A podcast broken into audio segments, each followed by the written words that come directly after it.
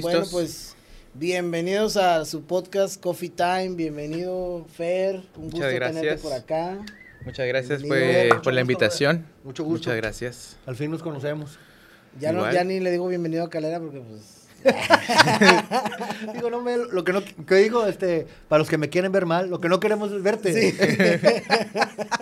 Oye, no, lo que pasa es de que, bueno, bienvenido una vez más. Lo que es que Viva ya, ya me habían, este, puesto en contexto de ti y habíamos platicado muchas cosas que ahorita nos vas a contar que bien interesantes. Aparte, bueno, conozco a, a tu mamá, a tu familia, a tu abuelo lo conocí también por parte de, de papá, ¿no? También de la música. Tuve el, el honor de, de- de conocerlos. Este, y ahorita que saludé a tu mamá, me dio bastante gusto. Le está diciendo Vivas, tenía, bro, no sé cuánto no verla. Está Sí. igual tu mamá. Está ¿En igual, está, Está igual, igual. está igual. Yo no sé cómo le hace, yo creo yo, que... yo estuve a punto de preguntarle cómo está la onda, porque, secreto. porque yo ya voy, Sí. yo voy como que al revés, o sea, voy Sí. mal. Este, y platicando un poquito de, de, digo, de lo que tú estás haciendo y esto Ujú. actualmente, o sea, qué padre, brother, qué, qué, qué bonito, este, platícanos, platícanos qué onda, qué, qué andas haciendo ahorita. Pues mira, este, ahora yo estoy estudiando en Forum Musicae, que es un conservatorio en Madrid. ok, Este, es- voy por mi tercer año. Ya me faltaría lo que queda este semestre de enero a junio para Wow. terminar el segundo semestre y ya me quedaría un año entero para acabar la carrera, la licenciatura en, en trompeta, ¿no? licenciatura en Wow. trompeta. Y bueno, gracias a Dios que hasta ahora va todo bien. Eh, Claro. Espero que, sea, que así siga, ¿no? En este, ya sabes que en esto de la música es como todo Sí, sí, altos muy incierto. es, es como jugando siempre a la suerte, ¿no? Así, a ver, depende de los días, pero bueno, hasta ahora todo muy bien. Y, Qué padre, bro. y bueno, también encantado de estar acá, de que yo la verdad me fui muy chico, muy chico a, a, ¿A qué A edad te fuiste para allá, para España? a los 16 años me fui. A los 16 años me fui. Qué padre. Y me fui, pero no me fui a Madrid directamente, ¿no? Fui a, Alicante, que es una ciudad eh, en, la, en la playa, por la costa, ok, y ahí hay una academia que se llama la Brasa Academia Alicante, que es una academia especializada en instrumentos metal, ¿no? En lo que es la trompeta, el trombón, la- el corno y la tuba. ah, está especializada en eso. Está especializado en eso, claro. Eh, Mi profesor fue Rudy Korp, él es un austriaco, él estuvo en, en Austria tocando con Filarmónica de Viena, con muchas orquestas muy buenas, ¿no? Y la otra profesora que se llama Nuri Warnaskeli, que es una argentina que también se fue desde muy chiquita a Europa. Y ella toca trompa de la forma muy impresionante, ¿no? Ok. Y bueno, ellos hicieron cuando se jubilaron en Viena, en, fueron a Alicante. Bueno, no a Alicante, ¿no? Es como fueron a España como para ver qué hacer de sus ¿Qué vidas porque ya como que llegó, llegaron a un punto en el que la orquesta sinfónica ya cansa mucho para ellos, ¿no? Sí, sí, Ok. sí. Y eso es un- de lo que a mí me contaron es como mucho estrés eh, siempre, ¿no? De es- ensayos. Eh, eh, Ensayo. constante, o sea, un estrés consta- constante. Mucho estrés constante, aparte tocando de principales como que ensayos, No puedes este, Y eh, nada. claro, ensayos, concierto fin de semana, grabaciones en vivo, es como pasaron ya un poco de eso ya. Fíjate, ahorita que comentas eso, este, es interesante porque también muchos, digo, deseamos a lo mejor eso, ¿no? De estar todo el tiempo activos, pero también llega un momento, o sea, lo Claro. acabas de decir, que dicen, espérame, o sea, y justo ayer platicaba con, con un amigo de esto, de que es sano también incluso dejar un... Y, y, eh, no sé si, sa- si saben la historia, Eddie Van Halen, el guitarrista, este, dejó un año la guitarra. O sea, no quiero saber nada. O sea, de cuenta, y es lo que se le llama como el año sabático, ¿no? Sí, También claro. es, es, este, necesitas depurar porque es mucha la información. Y fíjate, si esto a ese nivel, y, y como dices tú, son primer, primer este, instrumentos, o sea, Sí, puedes este, hacer otra cosa. Sí, es que yo creo que hay como nosotros eh, o los músicos, ¿no? Como que siempre pensamos de que podemos con todo, ¿no? A veces como que cuando uno está joven, uno dice, yo puedo, yo quiero Sí, sí, tocar, sí, claro. yo quiero hacer todo, pero nos olvidamos que somos humanos, ¿no? Somos personas. Somos máquinas, claro. Y llega un punto siempre, aunque joven, aquí también a mí me ha pasado de que, brother, necesito parar un, un Sí. momento, porque Sí, es muy, ya si uno no está bien acá Sí, no, mentalmente no, no. de que cansado, cosas así que uno tiene, pues uno no puede rendir en el instrumento Sí. al 100%, ¿no? Claro. Incluso Y- hacer otra actividad que no tenga nada que ver con la música. Y también. viene, Sí. todo influye en el instrumento, ¿no? Tu vida personal, la familia, cómo te va en el día a día, si cierto. tienes, si estás enfermo físicamente, si no, no. Es, es como que es muy difícil que todo esté alineado para que esté bien, ¿no? Entonces, el juego el- es eh, que eso no te afecte, ¿no? Que Ajá. es difícil, porque al final te, te afecta de Pues, una u otra claro, manera Son sentimientos y son. y, y- y afecta, ¿no? Entonces eso fue lo que le pasó a ellos, de que dijeron, oye, he vivido mucho tocando, he viajado mucho tocando, he disfrutado, pero lo que ellos me dijeron que a mí se me quedó muy grabado, no viví mi vida como Wow. yo a veces hu- me hubiera gustado vivirla, ¿sabes? O sea, tocaron en los mejores lugares, hicieron de todo, tocaron con grandísimos directores de orquesta, pero al final dicen, como que se sentaron y dijeron, nos ha ido muy bien, pero no hemos vivido muchas cosas que nosotros fíjate. nos hubiera gustado vivir, Sí, ¿sabes? O y sea, son cosas que, o sea, uno ni.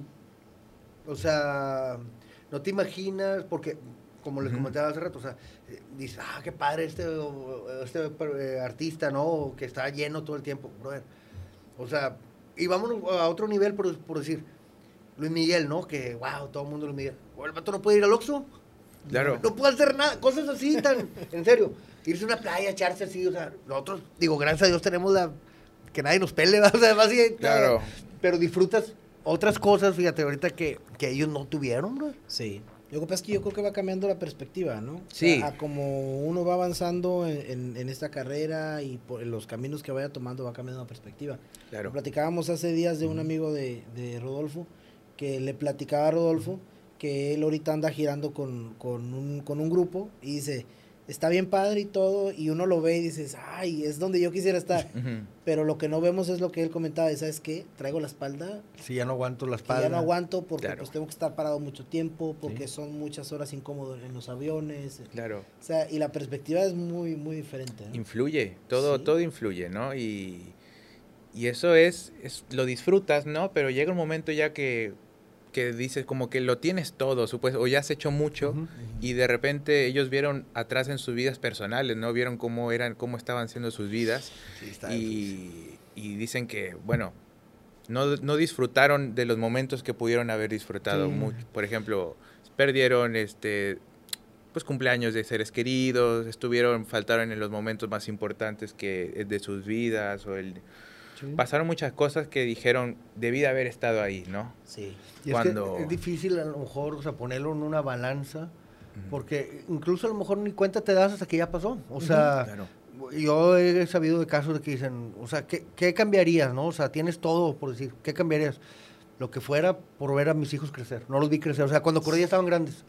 Porque andaba yo jalando, andaba viajando, andaba... Entonces dices, ay, caray. O sea, sí está el lado humano, o sea, dices, espérame, bro, nosotros también necesitamos eso, esa convivencia. Claro. sí, Ahorita sí. le decía a tu mamá, digo, o mis respetos, o sea, de que te fuiste a los 16 años, hijo único, o sea, yo me imagino ella todo lo que... este, Es, bien difícil, bro, la verdad. Es difícil, Y sí. dices, ok, a lo mejor ella perdió esta etapa, pero también al verte realizado, al verte, claro que co- lo compensa, ¿no? Pero sí Claro. son muchos sacrificios los que se, se llevan en esa carrera.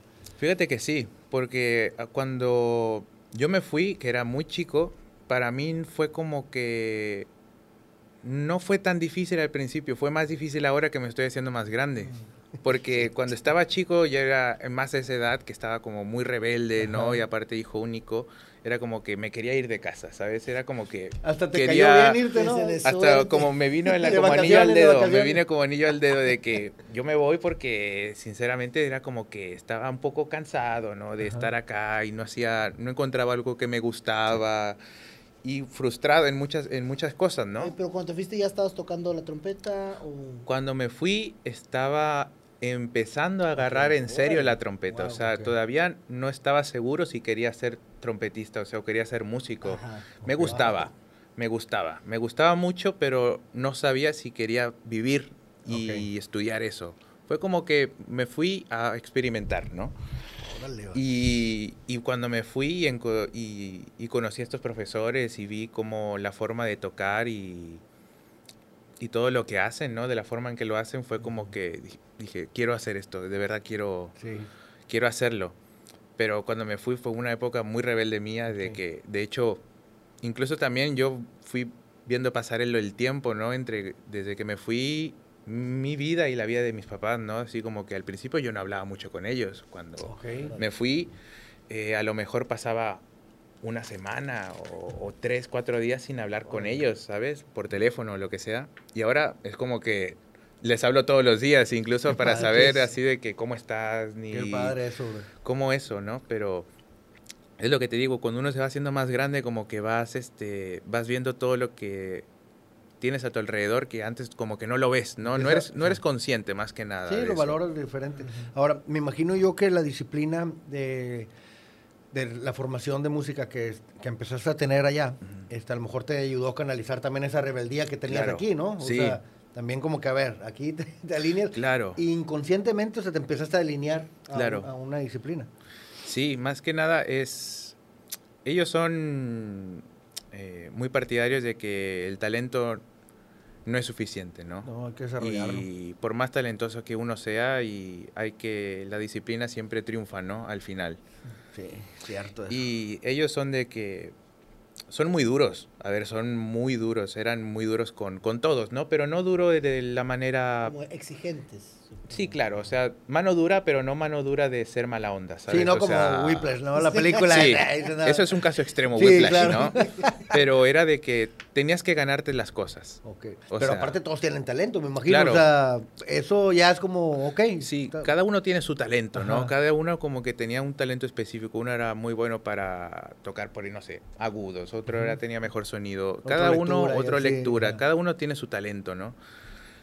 Y ellos, más que nada, mi profesor era como que sabía que eras talentoso, sabía que tenías potencial, pero era muy crudo, era siempre con la verdad de, Sí, de sí, frente, ¿no? De que, sabes, tienes talento, pero tienes que ganarte tu puesto en, en, en cualquier lugar, ¿no? Entonces, Sí, perdón. sí, Sí, no, de hecho, en, en esta carrera, o sea, por decir, como dices tú, ok, a lo mejor pues soy agudero, pero me falla la lectura. Entonces, y el que lee bien no, no pita agudo y el otro, o sea, Sí. siempre hay una- un área que hay que reforzar. Entonces, eh, la, de hecho, debería de ser así la, la formación de Claro. decir, a ver, vamos a poner las cartas sobre la mesa. Ok, lectura, improvisación, rítmica. Ok, ¿en qué área estás débil aquí? Bueno, ahí vamos a apretarle, ¿no? Ah, o sea, sí, sí, sí. porque acá estás bien, o sea, pero acá es como los jugadores de fútbol, sí, ¿no? Que los entrenan, bueno, ahí estás fallando, pues ahí es donde tienes que ah, aplicarte. claro, Y es lo que yo le platicaba con mi hijo, de que, te digo, le gusta la guitarra, le gusta cantar, le gusta traer esa onda. Le digo, sí, papá, pero también necesitas saber esto. O sea, Claro. tienes Sí. que saberlo. O sea, pero, y aparte me preguntaba como que, ¿por qué? O sea, porque tengo que, ¿Por qué? porque tienes que saber, o Claro. sea, es, es parte de, ¿no? Claro. Y luego ya que sepas eso, ok, mijo, ahora también esto y, y ahí te vas. O sea, entonces a ustedes me imagino que empiezan a ver, digo, pues son maestros con una experiencia eh, Sí. increíble que dicen, a ver, eh, ok, estás bien, pero te falta esto, o sea. claro.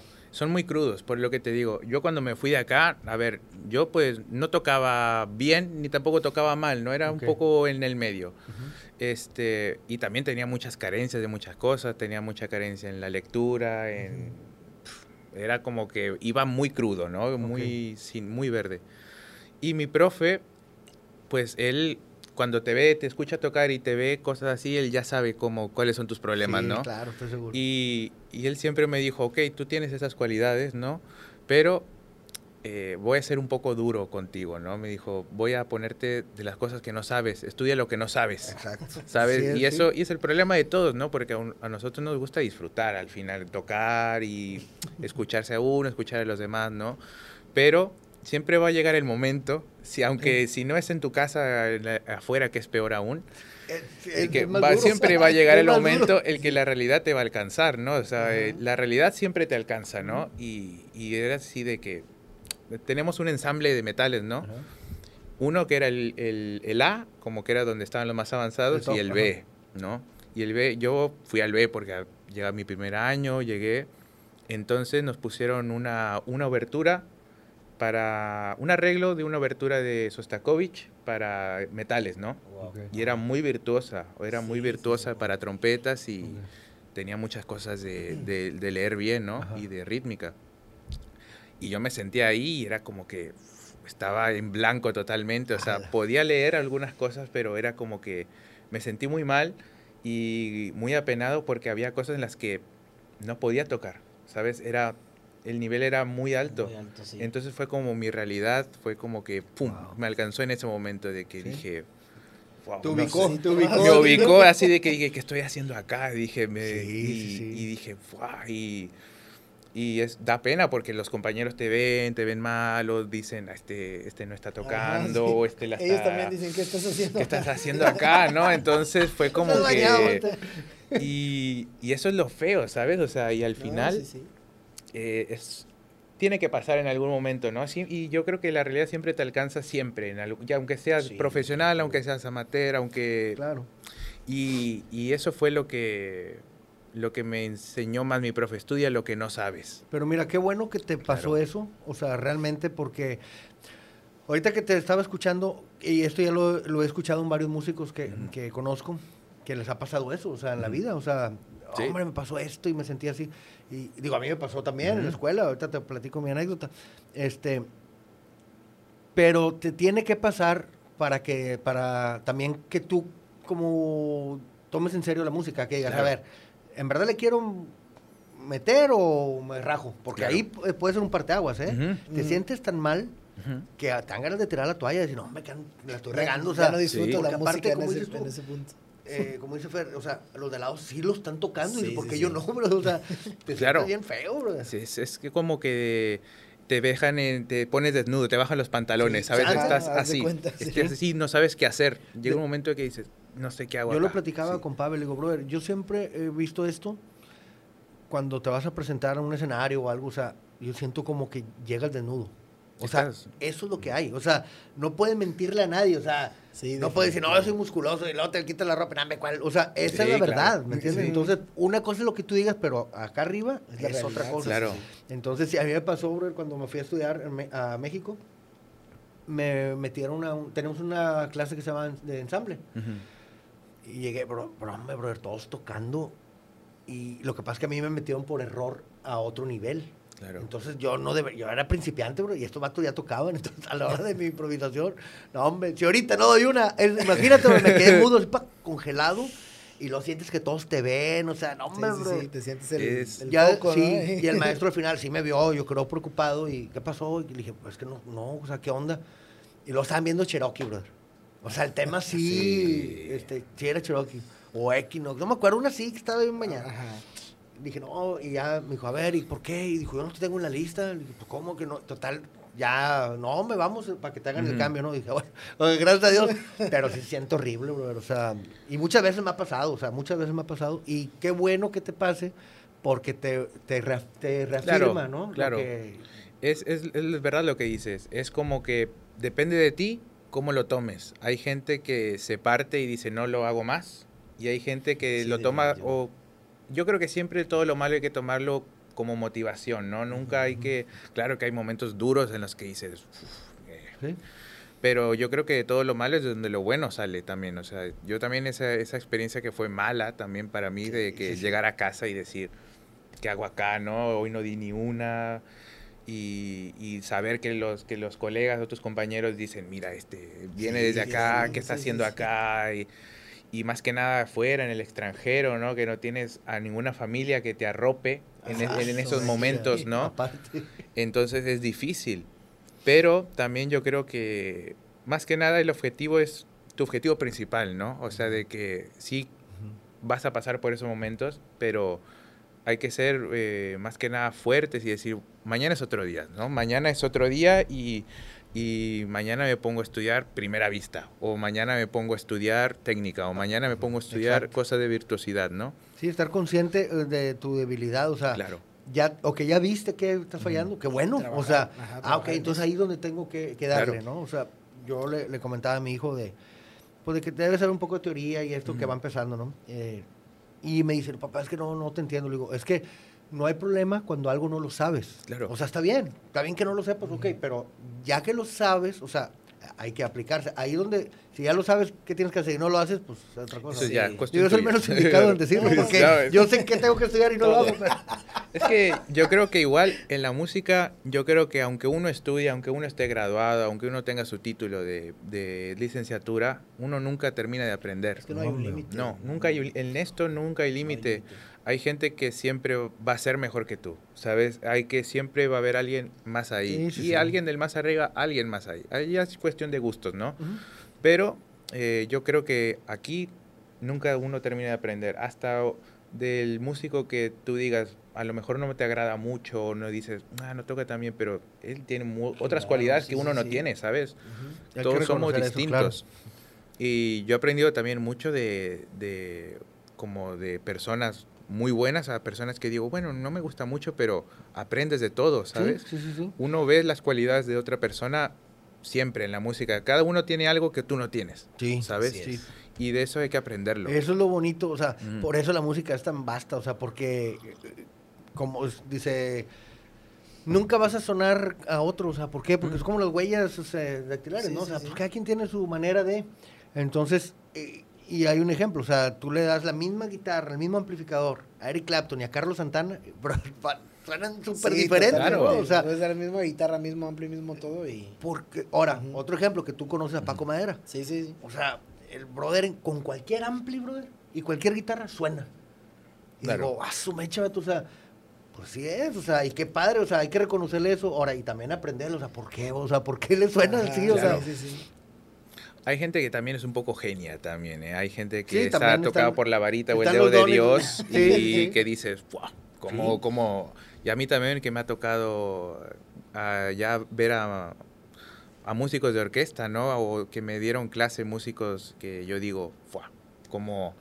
este hombre ¿cómo no es posible? este hombre no es de este mundo, ¿no? Así Ajá. como que dices, ¿cómo pueden tocar de esa manera, exacto, no? sí. Hay gente, pero esa gente es muy única, ¿sabes? Y es muy única y no la encuentras en... Soy como yo creo que los más desconocidos. Es la aguja en el pajar. Sí, Sí. claro, Que ahorita, gracias a las redes, nos enteramos de muchas cosas. claro, Sí, Pero sí. cuánta, o sea, eso eh, siempre ha existido, brother. O sea, claro. vi un, en Instagram un chavito, creo que en Italia, brother, como de 13, 14 años, tocando jazz, brother, pero así, tempo, así, con sus pistas en la calle, brother.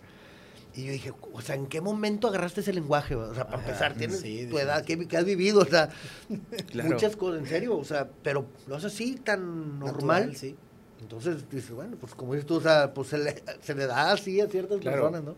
Son, eh, son cosas únicas, ¿no? O sea, y dices, "Fua, ¿cómo- ¿de dónde sale esta gente? ¿De dónde sí. sale, no? Y, y ahora es verdad que dices de las redes. Antes, imagínate, si hace algunos 10 o 10 años no conocemos toda la gente que, que conocemos ahora. Y ahora hay un montón de gente que se da a conocer por eso, ¿no? Sí, sí, sí. Mucha gente ha salido de las redes. que ha salido de las redes y yo creo que es un es un buen fundamento, es algo una buena herramienta. Sí, la verdad, Es una sí. buena herramienta que que ahí se puede decir que está el futuro también, ¿no? En las redes. Es una ventana así al mundo, o sea, Sí. hay muchos guitarristas, bueno, yo que toco guitarra, sigo, obviamente, muchos guitarristas, trompetistas y eso, este, y tú ves, o sea, aparte digo, pues ya les da a seguir y ya te empieza a avisar lo que están haciendo, ¿no? O sea, y luego transmiten en vivo y ahí estás viendo, o sea, brother, eso cuándo lo íbamos a ver, brother, tenías que ir a Italia para ver algo y poderlo platicar, ahorita Claro. no, ahí está, o sea, Sí. como quiera que ir a Italia, va, pero... Sí, sí, sí. Claro. no te- Imagínate, y ahora, esto era algo, algo que me contaba mi profe también sobre lo- las grabaciones, ¿no? Ajá. Él, por ejemplo, cuando tenía que ir a tocar algo en la orquesta, él tenía que ir a leerlo ahí, ¿sabes? O sea, momen- al, al- momento, claro. Este, estamos hablando años 80, 90.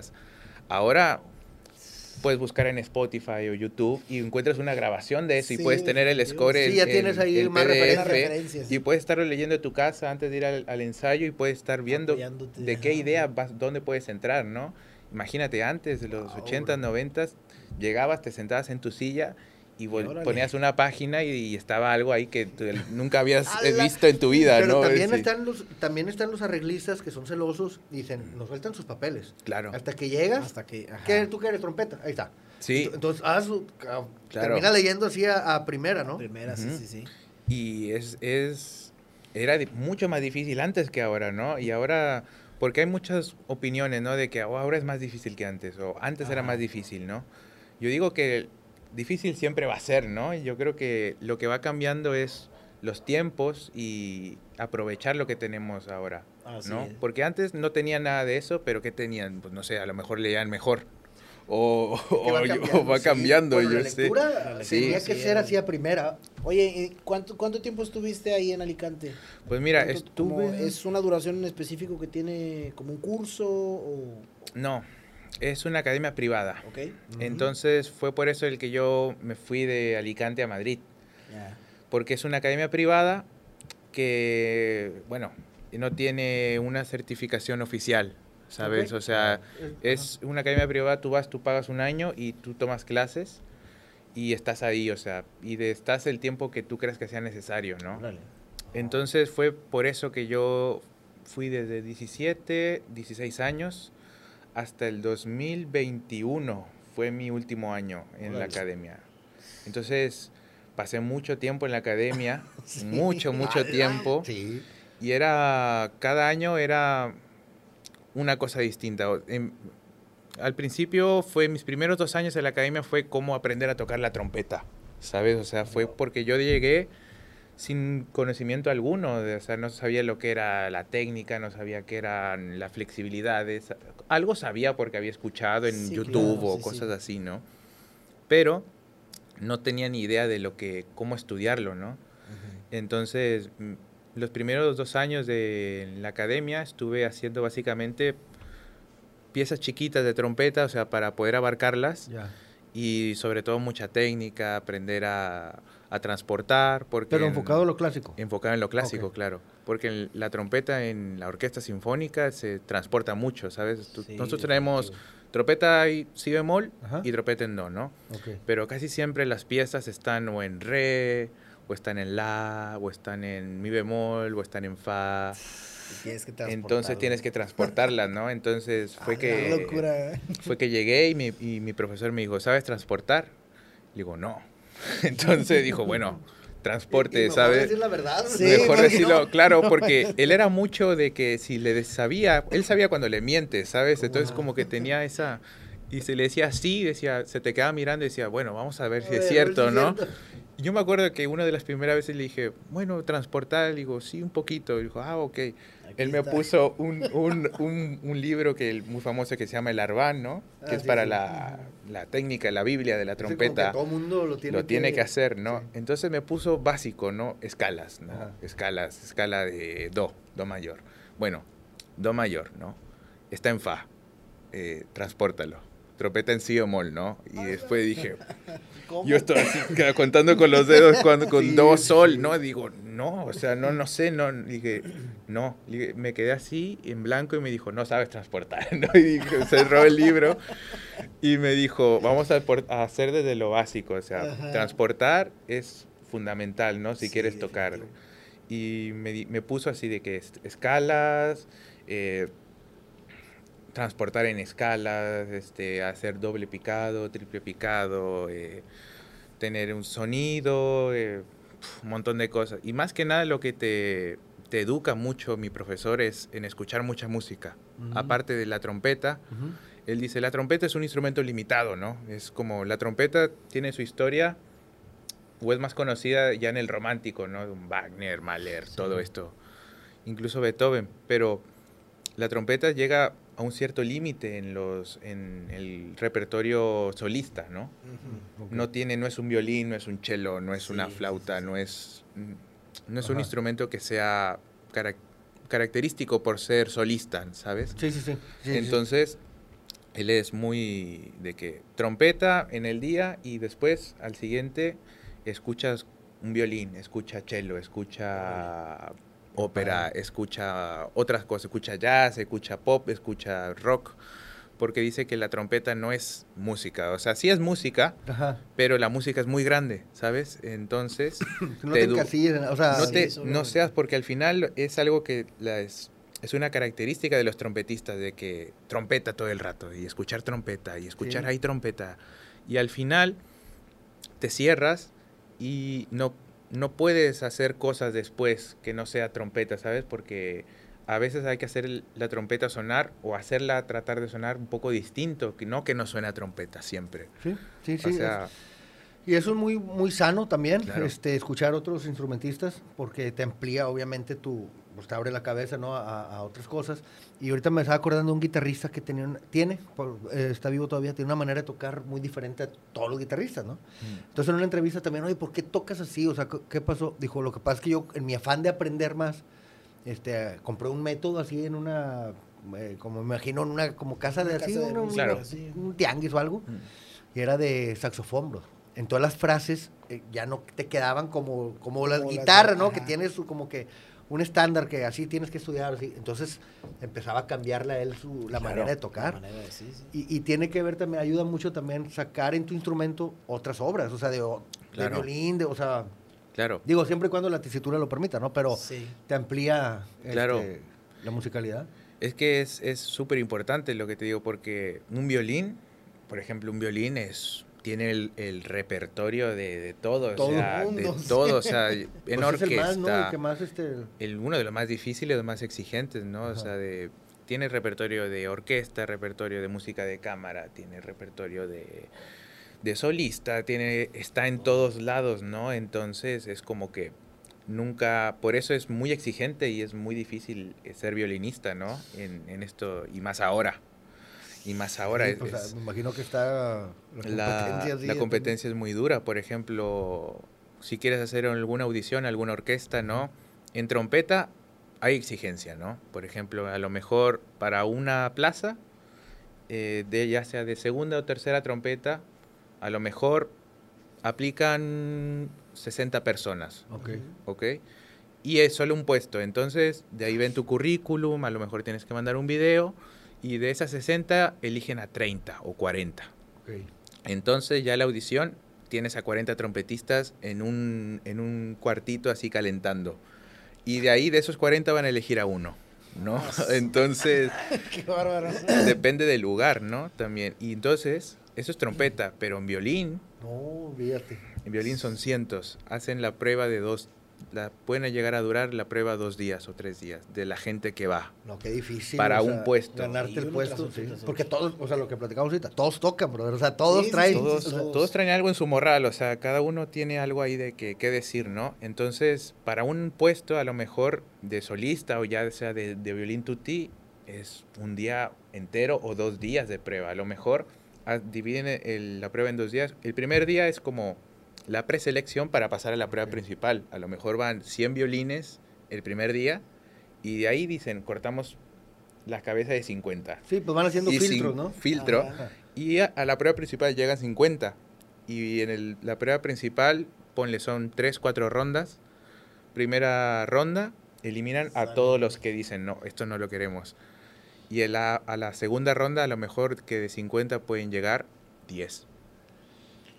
¿Y, y qué, qué, qué, o sea, qué buscan ellos? O, qué, o sea, por decir en trompeta, ¿qué crees que, que vean ellos? ¿Qué buscan? Fíjate que esto me lo, me lo ha contado un profe con el que tomé clases también, que toca principal en una orquesta, que no buscan al mejor trompetista. Ajá. O sea, sí buscan a un... No buscan un solista. no buscan a un so- sí buscan a un solista no buscan no buscan como al, al, mejo- al que mejor técnica o mejor sonido tiene. Yo creo que buscan al que mejor preparado mentalmente esté para el trabajo.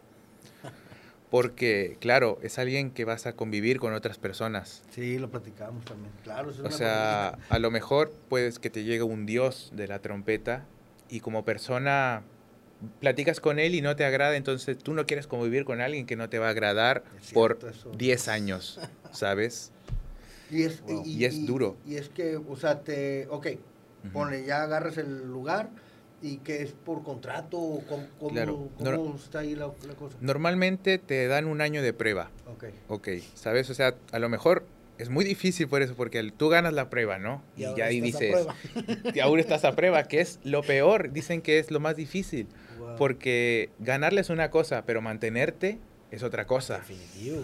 porque ya tienes un año de prueba en el que te van a estar probando de una semana, vas a tocar este repertorio, ¿sabes? Ok. Y claro, es el día a día. Es la convivencia con los colegas, es cómo te desenvuelves en, el, en la orquesta, si le agradas, si, si unos dicen, bueno, me agrada, otros dicen no, o unas veces te dicen como que te hacen, como zancadillas, un poco Sí, así como para ponerte sí. a prueba, ¿no? A Sí, veces como que te dicen, esta semana no te toca, no te toca tocar, ¿no? Pero a lo mejor alguien se enferma o lo que sea y dicen, "Nece- te necesitamos para tocar el co- Ah, concierto ahora. Sí, tienes, que estar tienes que llegar y tienes que tocar ahí. ¿sabes? Entonces como que es, es más difícil de lo que uno cree. O sea, ganarlo es difícil, pero mantenerse y estar ahí años es... es Fíjate, bueno, ahorita, que, que comentaste eso de que también cómo te relacionas con los otros músicos, porque pues a fin de cuentas va a estar ahí. Eh, vi una entrevista de que dicen que, que a veces se fijan incluso cómo es la persona, cómo es el músico. Claro. O sea, pues, dice, brother, que lo, no sé qué, audicionaron a no sé qué persona y que, ah, pues te va a quedar porque toca increíble. No, pues no quedó. No, ¿por qué? Dijo, no, pues que él, él es raro. O sea, Claro. Sí, o sea, ya Sí. fuera de, de cuadro, este, el, el vato se vaya solo y no platica con nadie. Y te le acercas y así como amargado, o sea, dices, Claro. no, pues no lo queremos. Fíjate, Claro. hijo, y musicalmente cumplía todas las... Todo, todos, sí. todo. Pero nomás por eso, dice, es que son giras, este, ahora, en el hotel, ¿a quién quiere compartir? Nadie quiere compartir cuarto con él, porque es raro. Claro. O sea, entonces, como que empieza Es ahí que- la cosa, ¿no? Sí, Claro. entonces es como, es como, como dices, Fer, o sea, no, no, es una persona con la que vas a con- convivir a lo mejor 10 años, ¿no? Claro, Y pues neta, 10 años, es alguien con el que dice 10 años son muchos años, son claro, muchos son Y es muchos que el años. director o el encargado de la orquesta también tiene que prever eso porque dice, o sea, eso se nota. O sea, Claro. si alguien no se lleva, se, al momento de tocar su- suena. Fíjate que hay personas de la orquesta que se encargan de eso, porque eh, hace como un año o dos años yo fui a audicionar a, a Portugal, a una orquesta que se llama Gulbenkian, en Lisboa, y eran dos días de prueba, porque era plaza para principal, ¿no? Y yo fui por hacer, eh, fue como mi segunda prueba profesional que hice. Entonces, este, llegué y éramos 30, 40 trompetistas en un, en un cuarto que nos iban a dar un sorteo, porque hacen un sorteo que ponen como un, como un coquito con unos numeritos, papel con un número. Entonces lo revuelven y tú vas sacando, te puede tocar el primero, te puede tocar el décimo, te puede tocar cualquier número, ¿no? Ok. Entonces estábamos en el lugar donde íbamos a tocar y era con cortina, ¿sabes? O sea, el piano está del- detrás de la cortina Ajá. y tú tocas y no te ven, solamente te escuchan. Ok, ok. Entonces, este, no te ven, ¿sabes? Sí, que no influya. No influye. Ajá. Entonces estábamos todos ahí esperando el sorteo eh, y se presentó mucha gente que es conocida allá en las redes que tocan muy bien. ¿sabes? Que tocan, que se conocen que tocan muy bien Ajá. y tocan muy bien. Y uno de estos muchachos, este, eh, se pasó la cortina para saber en qué, cómo estaba afinado el piano, si estaba en 442, si estaba en 443. Y había una persona de la orquesta que estaba arriba viendo eso, como que viendo a las personas, como Ajá. viendo a ver cómo, Ujú. cómo éramos, ¿no? Sí, Así sí, de... sí. Como, pues como un experimento, ¿no? De Un experimento, cuenta, ¿no? sí. Entonces iba con una, una carpeta así como con todos los nombres, ¿no? Y ya te- nos tenía ubicados a todos porque él no recibía en la entrada, no Ok. recibía nombre y identificación y ok, sí, vino, se presentó, ¿no? Entonces ya cuando 10 minutos antes del sorteo, él estaba viendo a ver si estábamos todos y vio que ya estábamos empezando a calentar, uno ya tenía trompetas en mano y este chico se saltó la, La cortina, se ¿no? saltó la cortina, ¿no? Y como que no fue muy bien, no, no fue muy buen visto para, para el- el- la gente de la orquesta.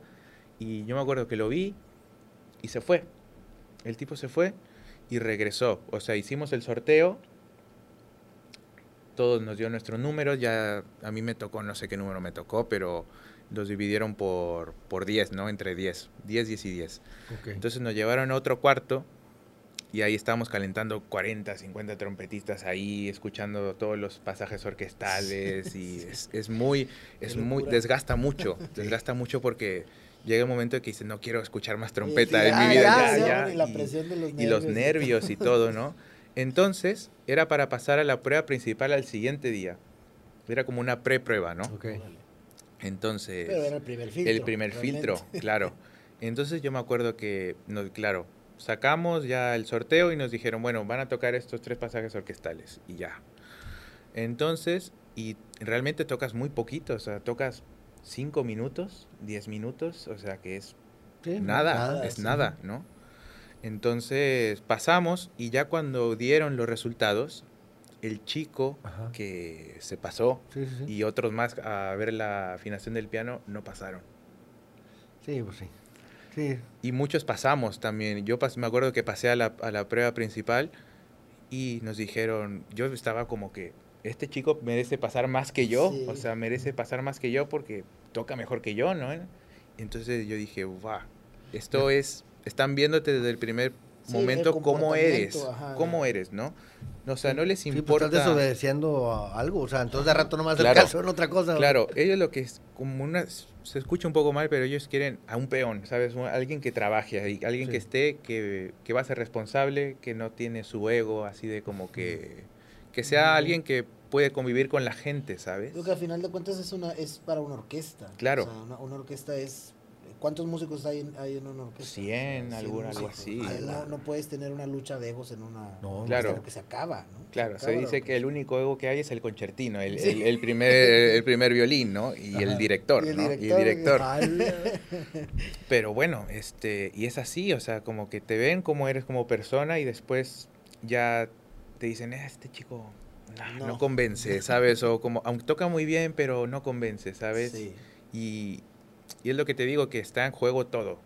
Y ahí no hay una edad, o sea, ¿es abierto? o es abierto, para, para donde hay edad es para academista. Academista es como que no tienes un puesto fijo en la orquesta, ¿sabes? Ajá. Pero estás como practicante en la orquesta.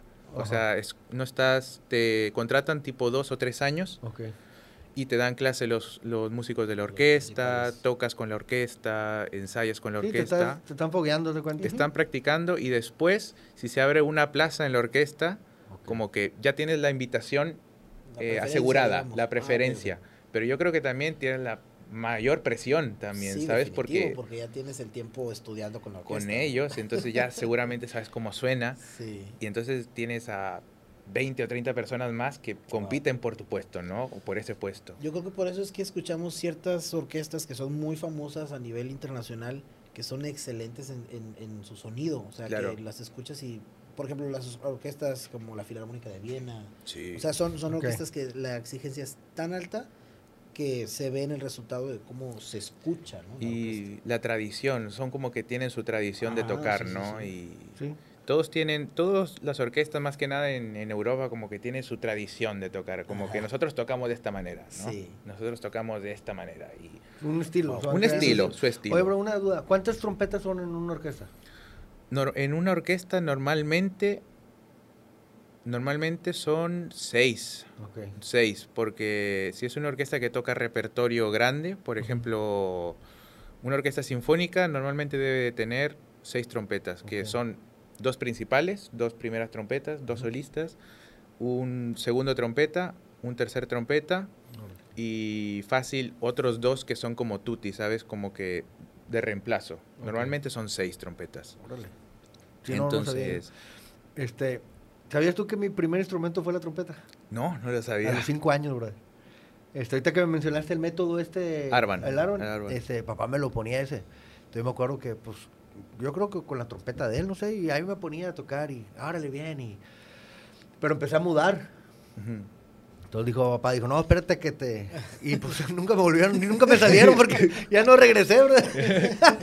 No acabo, no acabo de mudar todavía. Sí, pero después ya consciente, este, dije, ah, yo quiero como que no quedarme con las ganas, ¿no? Sí. Y, y entré con Arturo Morones, me acuerdo, que me- échame la mano, que, ah, sí, hasta compré mi trompeta, bro, este, una con, este, Con. la Me Constellation, y, y Arturo me dijo, esa, bro, está muy buena, y total la agarré, y bueno, ahí voy con él. Y este, no, hombre, brother. No, dije, no te puedo, o sea, súper difícil, bro.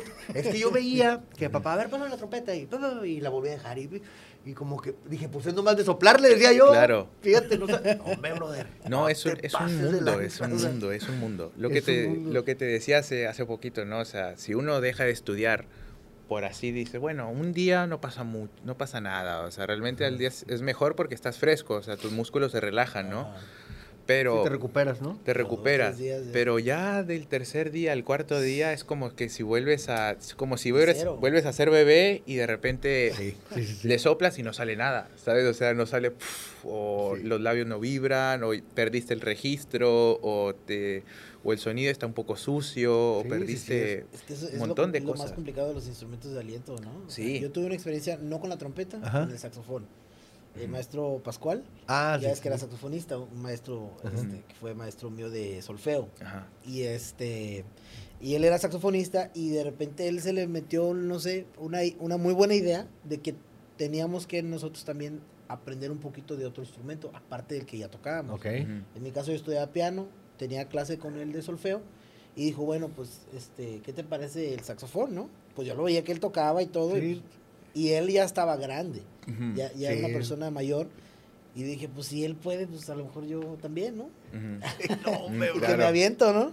Y este, primero fue de, que pon los labios aquí, y luego que sí, luego que la caña. La caña, sí. Y saca el sonido, y no me salía el sonido, y no me salía el sonido.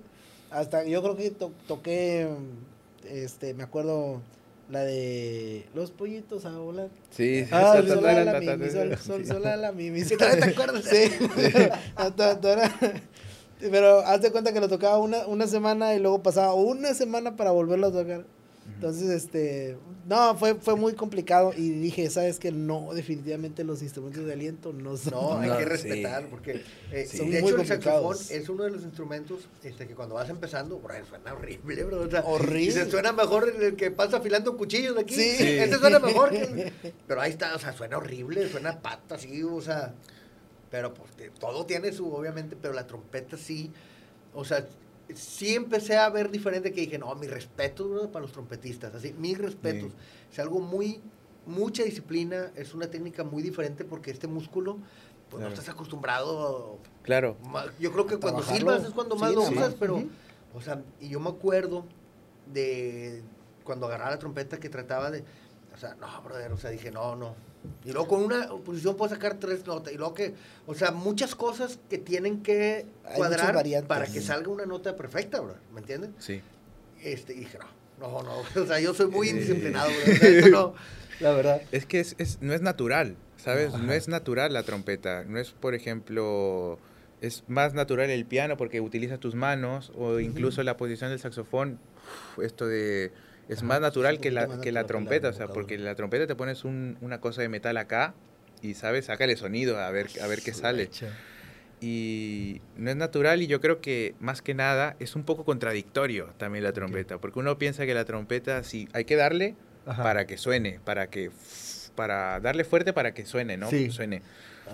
Pero la trompeta si le das muy muy fuerte o si cambia, cambia y la trompeta como que se ahoga, se tapa, Se tapa la trompeta, no suena nada. Entonces eh, eso lo, claro, eso lo aprendes con el tiempo, con el tiempo, o sea, es de que paciencia y decir como que no necesitas tanta fuerza, entre menos fuerza, mejor, porque si soplas en, inglés, no me acuerdo, bueno, en español, en inglés, como overblowing, ¿sabes? Overblow, como que la trompeta se ahoga, soplar de más, y la trompeta se ahoga. Entonces no sale el sonido. Sí, sí, sí. Entonces, si tú como que administras tu aire y la embocadura y el, la columna de aire, si la administras un poco mejor, ya como que aguantas, tienes tocas como más eficiente, ¿sabes? Ya no te cansas, no dependes tanto de los músculos, sino de tu columna de aire y, todo eso. Lo que te digo, todo tiene, si lo sabes ya canalizar, entonces ya suena natural. Claro. Pero sí son muchas cosas que tienen que estar este, alineadas. Factores. Y Arturo me acuerdo que me decía, no, bro, nomás, o sea, soplale normal, o sea, como, como está respirando, o sea, así. Y yo, o sea, está bien feo, bro. decía, no, me no puedo, o sea. Despacito, sí, pero no sale. No, me acuerdo que llegué a un fa así arriba, ¿no? Y, Arturo, ve si puedes. Y luego, es que ya no aguanto, bro, o sea, ya no, Ya me cansé. O sea, sí, no, mucho, o sea, mucho. Estoy inflamado. Sí. todo, reventado. Me dolía, este, y aquí se siente bien raro, brother. O sea, te digo, son músculos que pues no. Fíjate que, que es muy. Hay un trompetista que se llama Phil Smith, que fue eh, principal en la New York Philharmonic hace años, ahorita ya está retirado, que él tocaba de una manera con mucho músculo, ¿no? Tocaba muy bien y tocó muy bien durante mucho tiempo, pero dice que un día de tanto tocar y estar ahí todo el rato y, no, pues, presiones de la vida, ¿no? Y todo, dice que un día se levantó y no podía tocar más. Le dio como una distonía, que es como un, eh, una parte de, tu, de tus músculos como que se paraliza. Ay, hombre, ¿cómo crees? Como que se rompe un nervio o algo así y como que una parte de tus labios ya no funciona. ¿Sabes? Wow. No. Entonces es como que esto se, Sí, se le un- paralizó. Es como muere. que no tienes, no tienes más la sensibilidad, ¿sabes? Es como que se puso la trompeta y siempre él decía que él sentía la boquilla. Ajá. Sientes la boquilla, pero se la puso Y ya no. y no sintió más la boquilla. Entonces No, decía que soplaba y se le escapaba el aire pf, por acá no tenía o por control, acá, no Sí, tenía el pues, control. control. Y claro, dijo eso. Está un, un video en YouTube de él cómo volvió de su distonía Ah, mira. Y decía que él- su problema era que él era muy cañonero, muy fum, como Ajá. Fuerte, fuerte. fuerte, o sea, soplar y que, es- que esto, él le gustaba como sentir que trabajaba los músculos, ¿no? Los trabajadores. O sea, ¿te cuenta que los tronó el Claro, mismo? es Sí, como sí, si, sí. Como un- haces ajá, pesas, un- como si haces pesas y un día te rompes algo acá y dices, "Fua", por exceso de, exceso de Yo muchas por eso cosas, no voy ¿no? al gym. Sí, no, porque- no Sí, vaya a ser claro. Sí, sí, no. Sí, En- este, no, qué feo. Digo, qué bueno que volvió a... Claro. Qué bueno que la historia terminó así, porque Sí. yo dije, "Ala, brother", o sea, hay una película, si has visto, Mo Better Blues, que es Denzel Washington, el, el actor que es trompetista. Mm, Trata de eso. No la he visto, pero voy a, voy a Sí, buscarla. y creo por ahí debo, la debo tener, si no, debe estar en YouTube, eh, pero sí te la recomiendo. Este, y se basa en una historia, ¿no? De unos músicos en Nueva York. Y este, y Denzel Washington es, el es un trompetista y tienen su, su cuarteto de jazz, así bien, está bien padre. Este, los Marsalis hicieron la música. Ah, qué padre. Está buenísimo. Sí, pues, Entonces, una parte de la película pasa de que en una pelea de bar, Ujú. pues este Denzel Denzel Washington le dan en la boca y pues ya no puede tocar más, bro. Entonces ahí empieza, o El sea, ven camino. el lado que el vato se, se quería volver loco el, el- el vato porque era un gran músico, pues ya no puedes tocar, bro. Sí. Y no, hombre, y ahorita por, lo, me recordó por lo que Sí, dijiste, dije, claro. ah, qué feo. Igual Pero bueno, qué bueno que, que pudo regresar. Sí. O el caso de Chet Baker que estábamos platicando Ah, Claro, rato, ¿no? Chet Baker, o sea, que le rompieron sus dientes y es muy frustrante. Yo creo que debe ser algo que no se lo recomiendas a nadie, ¿no? De que No, es no se algo lo de que... nadie, no. Pero es de que yo creo que el camino es de... De ahí se aprende un montón también porque aprendes más del instrumento, ¿sabes? Es como que llegas a conocerlo a fondo, así de que como No, pues que se, hace, se uno, ¿no? se O hace sea, como que conectas tanto que al final dices, esto es, este es mi problema, ¿no? Entonces como que empiezas como un niño otra vez desde cero y Ah, sí. él decía como que se le olvidó que la trompeta era como besar, como dar un, un piquito, Sí, o ¿sabes? sea, Así como no ponerte ni clavártela mucho ni, ni hacer todo natural Sí. Y que esto vaya sonando Ujú. solo, o sea, súper tranquilo, sin forzar, sin Sí, nada. Eso también me acuerdo que me decía Arturo. Es que nomás póntelo así. Y me acuerdo que papá decía que había un estudio o alguien que hacía de que colgaba la trompeta Sí, y sin agarrarla, o sea, y Nada que sonara. puro Sí. contacto. Y dijo, bueno, esa, así tiene que ser. Así se tiene que tocar. Fíjate que mi profe allá de Ligante me enseñó algo parecido, pero él ponía una silla, Ok. Una silla y parado, ¿no? Así, y ponía la trompeta acostada A que nomás salía y decía, y sopla, y solamente si no sale nada, no pasa nada. Significa que si no sale nada, estás haciendo, necesitas mucha la presión para tocar, ¿no? Entonces decía, como ponía la trompeta y tú te acercabas y tratabas de ahí de soplarle hasta que los labios vibraran de una forma correcta y saliera sonido, ¿no? boquilla. Ah, no, ven, Entonces, este a veces la clase, tú nunca sabías cómo iba a ser la clase, ¿no? Tú ibas, padre, tú siempre ibas- claro, sí. Tú ibas ahí y decías, bueno, yo llevo mi estu mis estudios, decía, lecciones de arbano, Ajá. unas cosas así, un concierto, ¿no? Y tú llevabas eso y a lo mejor el profe andaba con otra onda de que vio o se acordó de algo y decía, bueno, te escucho, te escuchaba cinco minutos y decía, no, no, no, vamos, vamos a hacer esto". otra cosa. Y te estabas como una hora y media soplándole así arriba de una silla y, esas eran las clases, ¿sabes? O sea, nunca Oye, sabías es- cómo es te ibas a que topar. Hay, hay algo muy cierto que dicen que el mejor entrenamiento es el que nunca parece entrenamiento. Claro. ¿Te acordarás de las películas de este. ¿Cómo se llama? De, de karate, estas. De Karate Kid, Karate ¿no? Kid, Sí. Ajá. Karate Kid. Ah, ¿no? que siempre también pulir, le- encerar, algo nuevo, pulir, ¿verdad? encerar. Sí. Y, o sea, bien. Y él decía, no yo quiero pelear. convencionales, No, sí. pónganse a lavar los carros. Ah. Sí, claro. Pero es cierto, o sea, también funciona dentro de la música. Hay entrenamiento que no parece entrenamiento, ensayo que no parece ensayo. Claro. Pero ese tiene veces más te sí. sirve. Que es lo que sí yo a veces me quedaba también así como que para qué estoy haciendo esto, ¿no? O sea, no sirve y a veces estaba una hora así, no salía nada y decía, ¿para qué estoy perdiendo mi tiempo y, frus- y frustrándome? Pero al día siguiente es cuando lo notas. ¿Sabes? Sí, en el no. momento es cuando dices, ah, eso es una, una pérdida de Pero tiempo. qué buen maestro, o sea, Claro. platicamos de, de la importancia de tener un buen maestro. Claro, Este, y yo siempre le- les digo a mis amigos o colegas así, brother, si tienes la oportunidad de pagar un maestro, págalo. O sea, ten un claro. tutor, o sea, porque si te enseñan cosas muy padres, brother, o sea, y te va creando obviamente una formación, ¿no? El día de mañana, pero si no, ¿quién te lo va a decir? ¿Quién te lo va a explicar? Claro. O sea, ellos te están ahorrando horas. bro. al final es lo mejor, ¿sabes? O sea, el profe que se que te diga la verdad, Sí. que te diga lo que es así de que sabes que Sí, Esto también. es. Ajá, no quiero que Sí. me des este. así, No, no, no, no, no. Dale como va. No Ajá. quiero que, aunque me pagues, me digas que lo hago muy bien, ¿sabes? sí. Que me pagues y me digas, ah, lo haces muy bien y, y tú síguele adelante, ¿no? O sea, necesitas a alguien que, que tenga te un confronte. carácter, ¿no? Y que te rete también. Yo he sabido de maestros, brother, que dicen al alumno, sabes que ya no vengas. O sea, Claro. no, me, no que me paguen, no, no vengas. O sea, porque estoy perdiendo mi tiempo. O sea, ellos también lo ven como, es mi tiempo. Claro. No porque me pagues te voy a tener aquí. O sea, pues no, no estás haciendo nada. Sí, Entonces también, y también está el maestro que, oiga, no traigo dinero, tú ven. O sea, claro. porque vas bien. ¿me? Claro. O sea, tú vente, acércate. Al final, lo que lo del buen profe es de que no le importa el dinero, sino ver el, su trabajo en su alumno, en sus alumnos, ¿sabes? Eso es lo que hace un buen profe. Y a veces mi profe también me ha, me ha hecho cosas así de que a veces llego a una clase y yo, claro, sabiendo que no había estudiado bien, hubo veces en las que me regañó feo también. Hubo una vez una clase que yo venía así como que no había estudiado muy bien, ¿no? Estaba siendo un poco flojo. Llego en la clase y él, luego luego se nota cuando algo no estudias, ¿no? Cuando Sí, ves ahí que llegas y dices, no, no estudiaste, ¿no? Entonces mi profe me dice, nah, ¿sabes qué? Vete a tu casa, vete a tu casa, ¡Hala! estudia, estudia, estudia la lección porque ya sé, yo estoy perdiendo mi tiempo. Sí, dice, wow. no me quiero molestar, dice, no me quiero molestar, vete a tu casa y después Dice, hablamos, Ando de ¿sabes? buenas y no me quiero poner de malas. Claro, sí. No, y no me quieres ver enojado. no me de. Claro.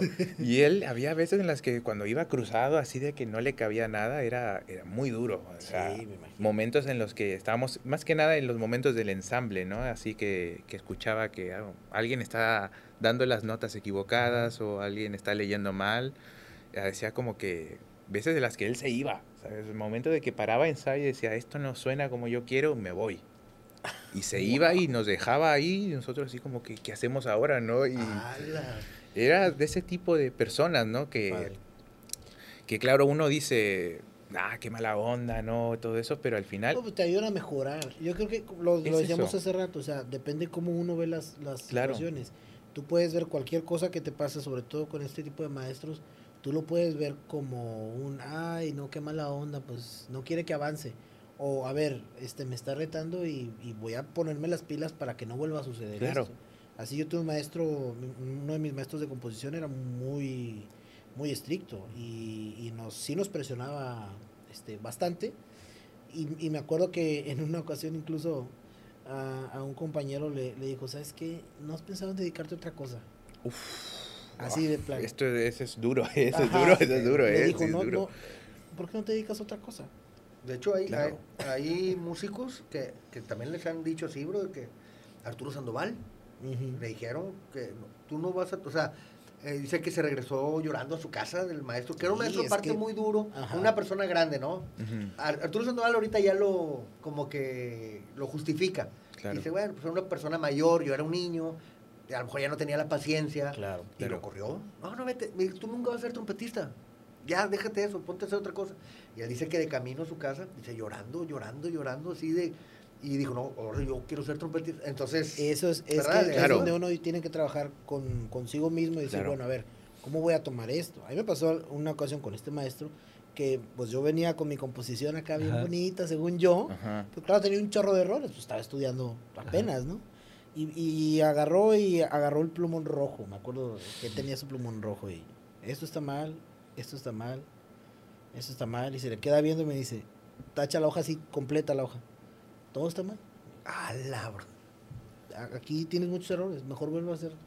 Claro, es, es que como Y que dices, uno, uno te queda así como que, ay, o sea, y te Claro. duele, claro que Duele, te duele. sí, y- y, duele. Pues no somos de, de madera, Claro. Sí, o sea. pero, pero, pero digo, a final de cuentas, si uno logra encontrar ese, eh, eh, esa fuerza internamente para Claro. decir, bueno, lo voy a tomar para ser eh, mejor yo, creo que te, te ayuda Claro, muchísimo. y da bronca también, porque es Sí, porque dices que te esforzaste, ¿no? Más que nada cuando uno se esfuerza y uno piensa que lo está haciendo bien y luego de repente dice, no, así no es, es como que te da mucha bronca y, y Sí, dices, sí, no, sí. ¿qué estoy haciendo, no? Pero... Yo por eso ahora ya cargo mi plumón rojo con mis así, es así. No, no. No, pero este sí es sí es difícil y es pero también es padre que te lo digan, o sea, que Es- te den un coscorroncillo ahí de vez en cuando, Sí, ¿no? De- Es que es fundamental, es y fundamental. también que te ¿eh? digan por qué, o sea, Claro. estás mal por esto, o sea, ah, ok, no es estás mal y vete a tu casa, o sea, ¿qué hice, no? O sea, mejor que te digan y bueno, ya te lo Sí, llevas de te- tarea. Realmente que, que hagas la chamba del, del maestro, ¿no? El- Claro. el enseñarte. Sí. A través de cualquier método, pero enseñarte. Una vez me, me acuerdo que tomaba clases con, de vez en cuando tomaba clase con la, con la maestra, con Nuri, que es Ok. cornista también. Y ella tiene muy buenas, no toca trompeta, pero tiene muy buenas ideas musicales, ¿no? Es muy buen músico. Entonces, yo me acuerdo que en ese entonces yo como que ah, estaba un poco, Ajá. como que no sabía muy bien, estaba en un ¿Por momento dónde? difícil, ¿no? Ajá. Ahí. Entonces, yo me preparé, según yo, bien, ¿no? Para, para su clase y estaba, estaba preparando una audición y, se- y según yo estaba estudiando bien, estaba estudiando mucho, ¿no? Y bueno, llegué a la clase con ella y confiado, muy confiado de, bueno, sé que hoy va a salir bien. Hoy va a salir, ¿no?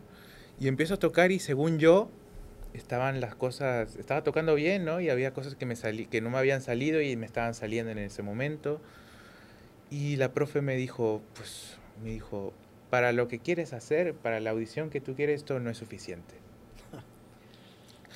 Entonces yo llegó un punto en el que me, como que me enojé, ¿no? Me, me molesté en ese momento y dije, pero, digo, ¿cómo que no es suficiente? Pero me empezó a retar por todos lados. Esto está mal, esto está muy alto, esto está demasiado bajo.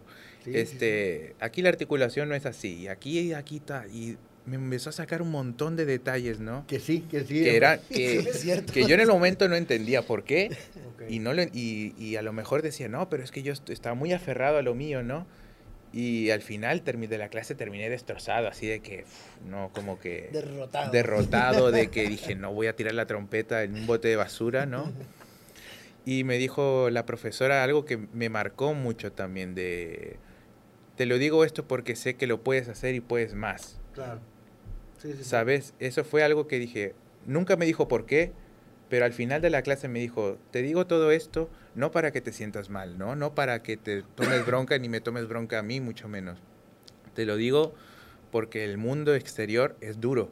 Sí, te lo van a decir igual, pero El- de una peor manera. el mundo de afuera es muy cruel, ¿no? El mundo de la Sí. música es cruel. O Ahora, sea, hay maestros que usan esa técnica de darte, o sea, que te duela, pero para sacar más de ti. Claro. O sea, como Sí, que. sí, sí. Y saben dónde. Ay, Y canijo. quieras que no, también funciona como un filtro, ¿eh? Claro. Este, te digo, con este maestro, eh, así cu- cuando me tocó a mí estudiar, eh, empezamos varios y terminamos bien poquitos. sí, sí, claro. Porque eso funcionó también como un filtro.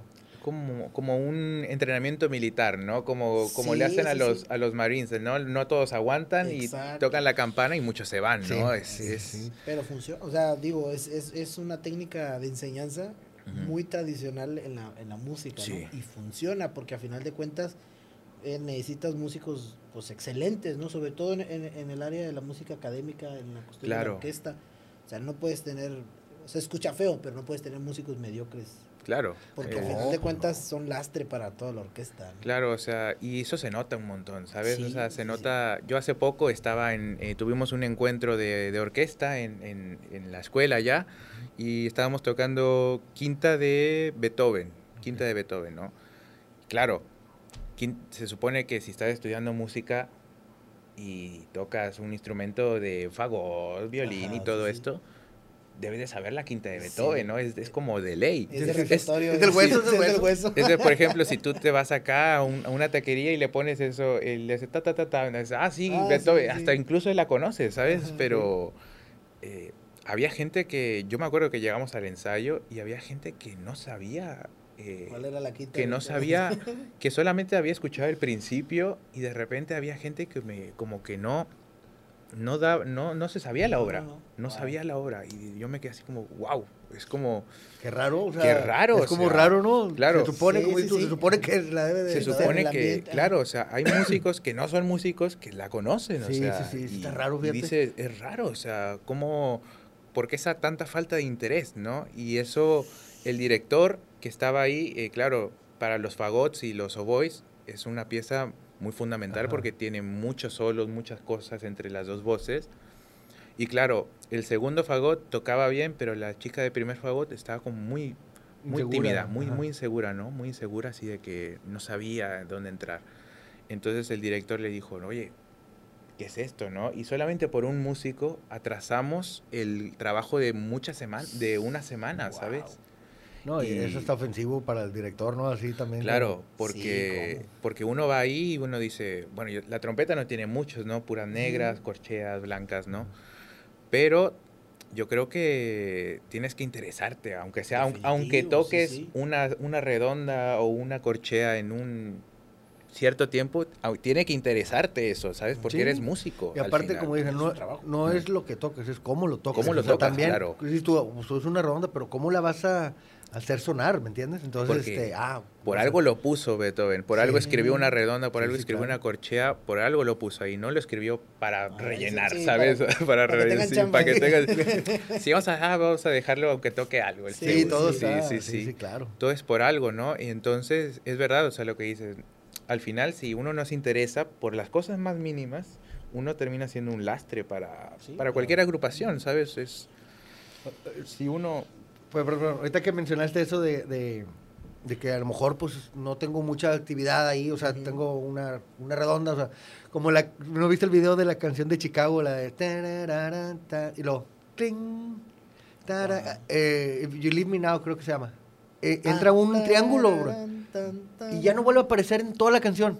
Y, y lo sacaron como meme porque el vato, y luego ya se va a cobrar, ¿no? Y la canción Sí. sigue. Pero dices, o sea, si le quitas eso a la canción, Bien diferente. ya te va, o Es sea, está bien pensado de- todo. La canción esta de Jingle Bells, Jingle que hace las cositas en la guitarra nomás. ¿Qué? Ajá. Ah, sí, sí.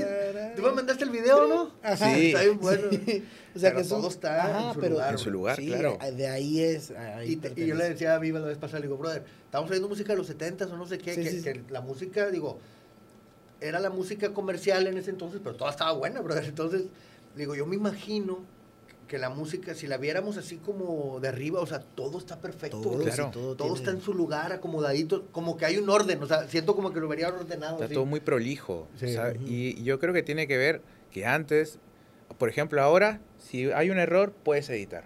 Y puedes volverla a grabar otra Sí, vez. definitivo. Antes las grabaciones eran de una sola cosa y si había un error, se quedaba el error, Sí. ¿sabes? Sí, sí, sí. Pues ves, por ejemplo, Entonces- está- estábamos platicando la vez pasada de una grabación de, de Bill Evans. Ujú. Y Bill Evans hace cuenta que es la toma 1, la toma 2 y no sé qué. Pero dices, o sea, escuchas la toma 1 y dices, está perfecta para uno, pero para Ujú. ellos no. O Claro. sea, ellos volvieron, al- en algo se equivocaron, que volvieron a grabar o simplemente dijeron, no es lo que quiero llegar, ¿no? Claro. O no sé si has visto, hay un video muy famoso, ¿no? Que se Ajá. hizo meme también de, de Miles Davis, creo que Ajá. está con Herbie Hancock. ¿Ok? Y no Ajá. sé, creo que están en Roma, en, algo así, y que como que, no sé si Herbie Hancock hizo una mala entrada, algo así, y Ajá. Miles como que se quita la trompeta y lo voltea a ver así, y lo, lo mira feo, ¿no? Lo, lo mira feo. Sí, y- carácter. sí, sí, sí. Hay una anécdota que no sé si es cierto, pero que una vez pateó a un músico, ¿no? Ahí en el escenario, que se Sí. equivocó un bajista, creo. Me lo va a preguntar a Sí, Fausto. sí dan ganas a veces de... Eh, no, uno sí que dan otro- ganas, a uno sí. que otro bajista.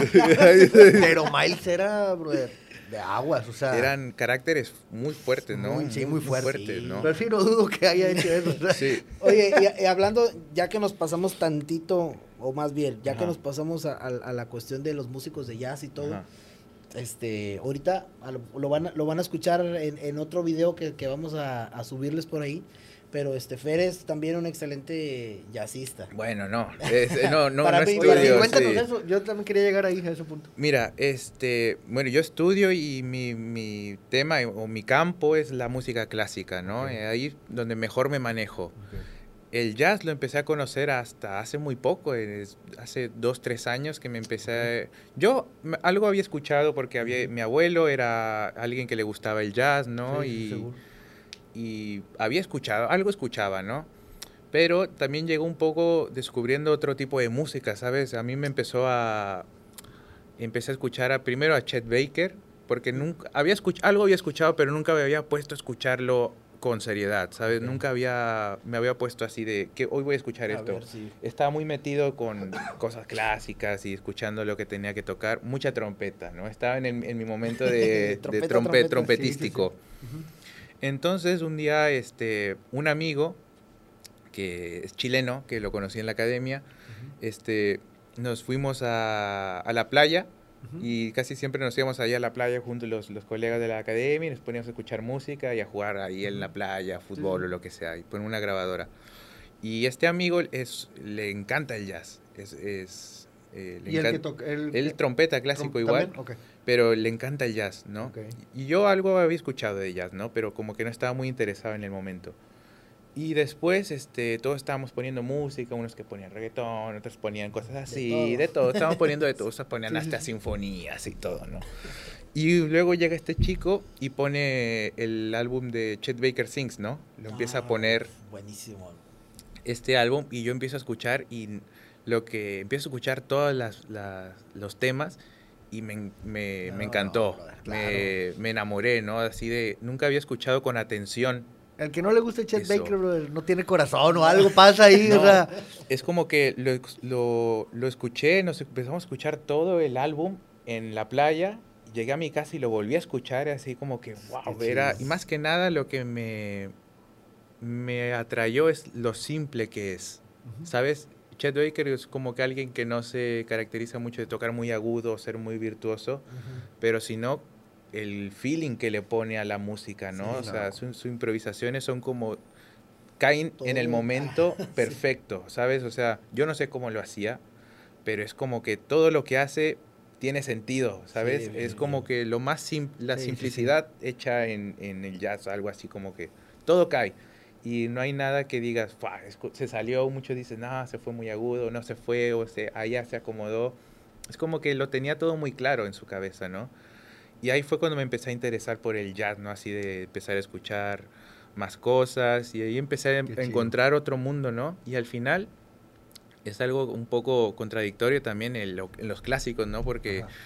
Sí. es como que en los clásicos el jazz y el, y el clásico Como que está Peleado, no van de ¿no? la mano, ¿no? Pero yo loco, ahí, pero al final es música, ¿no? Claro, El- claro. La música, no, aunque sea jazz, aunque sea mariachi, aunque sea salsa, es música, ¿sabes? No, Sí. no tiene por qué ser tratado distinto como la música académica, que yo Ujú. siento que está mal definido. La música es música, ¿no?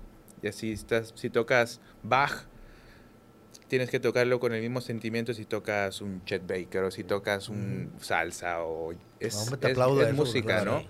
Y yo creo que eso va de la mano, ¿no? Porque somos músicos y nunca se sabe al final por dónde va a ser su camino, ¿no? Al final, Sí, Claro. si yo, si al- alguien en, la, en el clásico no tiene éxito, no tiene por qué ser que la música no tenga éxito, ¿sabes? Sí, A lo mejor no es su camino, a lo mejor toca violín y dice, a lo mejor en mi clásico no me fue bien, pero trato por otro camino en la música y tienes éxito, o sea, no significa que seas un mal músico, No, y sigues haciendo música, o sea. simplemente que el camino que ibas no era el que a ti te, te va, ¿no? Y ahí fue cuando me empezó a ayudar mucho el, el, el tema de improvisar, de sacar solos y conocer este tipo de música para el clásico. Ok, Eso me ayudó un montón. ok.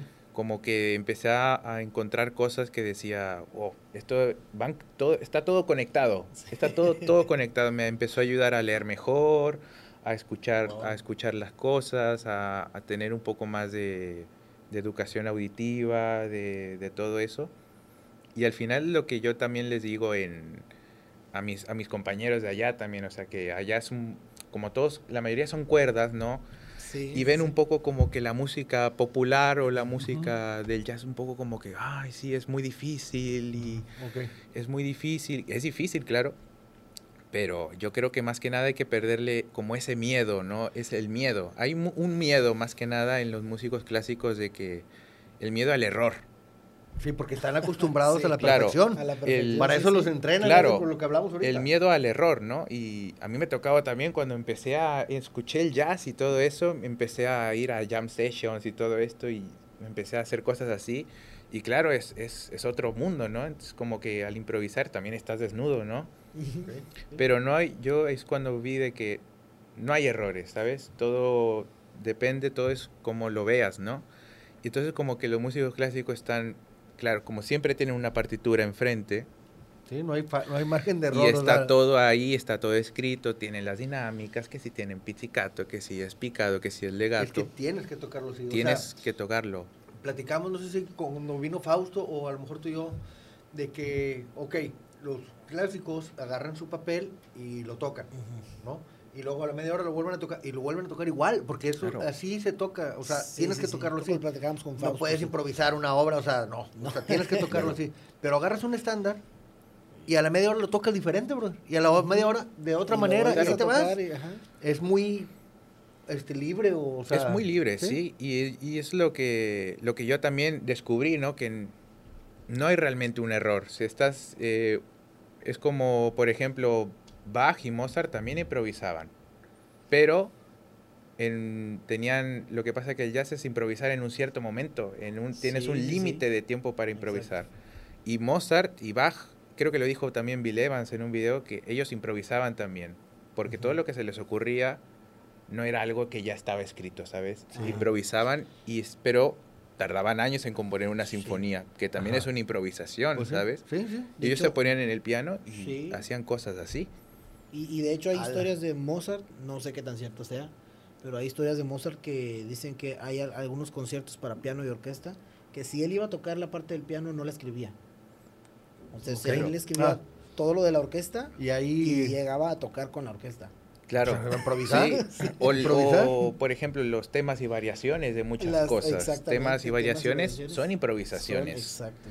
y eso está ahora que antes, antes, porque claro, no, no estaba, no existía el jazz, ¿no? Pero ahora que ya existe, va todo de la mano, va todo totalmente de la mano. Hay un, por ejemplo, un trompetista venezolano que se llama Chipi Chacón este, que él estudió en la... Estaba en Venezuela con todo esto de la Simón Bolívar y... con, mi esposa me cuenta todo eso. Sí, cómo no. Estaba con esto de la, de la Simón Bolívar, con Gustavo Dudamel, que fueron a las, todas estas giras por Europa.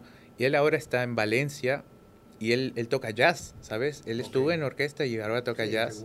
Y sacó un álbum con sus temas preferidos de estándares de jazz y después hizo otro con temas, por ejemplo, del aire de Bach, cosas de Beethoven. Los dos así mundos. Y lo hizo, lo fusionó con el jazz, todo eso. Y ahorita me lo paso para buscarlo en... Sí. Y está increíble, o sea, es, y es como, él lo dice también, o sea, cómo puedes hacer de todo, o sea, en el Beethoven también puedes hacerlo jazz. Sí, sí. Y Mozart también, y depende... Bach y Bach también, o sea, Bach, que tiene todo eso, las, las Goldberg, es todo improvisación, es todo improvisación. De hecho, hay un pianista que se llama uh, Jake Lucier, que es, eh, creo que francés.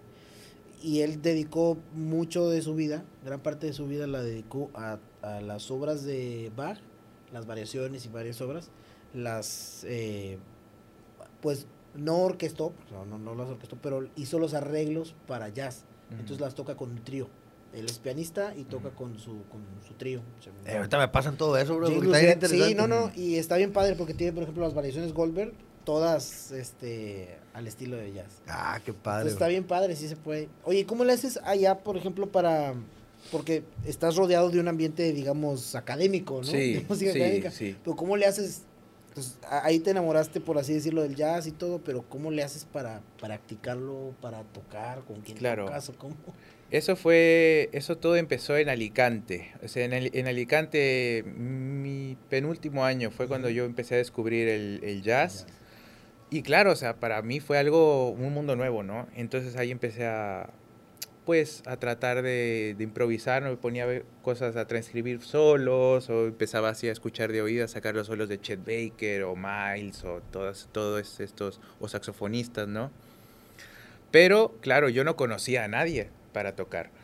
Entonces, este, yo vivía en ese entonces con un compañero cornista de colombiano que tenían un grupo que es un grupo donde toco también en, en, Alicante, que es un poco más música fusión, ¿sabes? Un poco más música de... A veces hacemos algo un poco de jazz, un poco... pero más música latina, ¿no? Ah. Somos todos latinos, aparte menos el bajista que es polaco, que se llama la coctelera del indio, que es, un, es una coctelera porque, claro, fusionamos, sí, está todo. fusionamos todo, ¿no?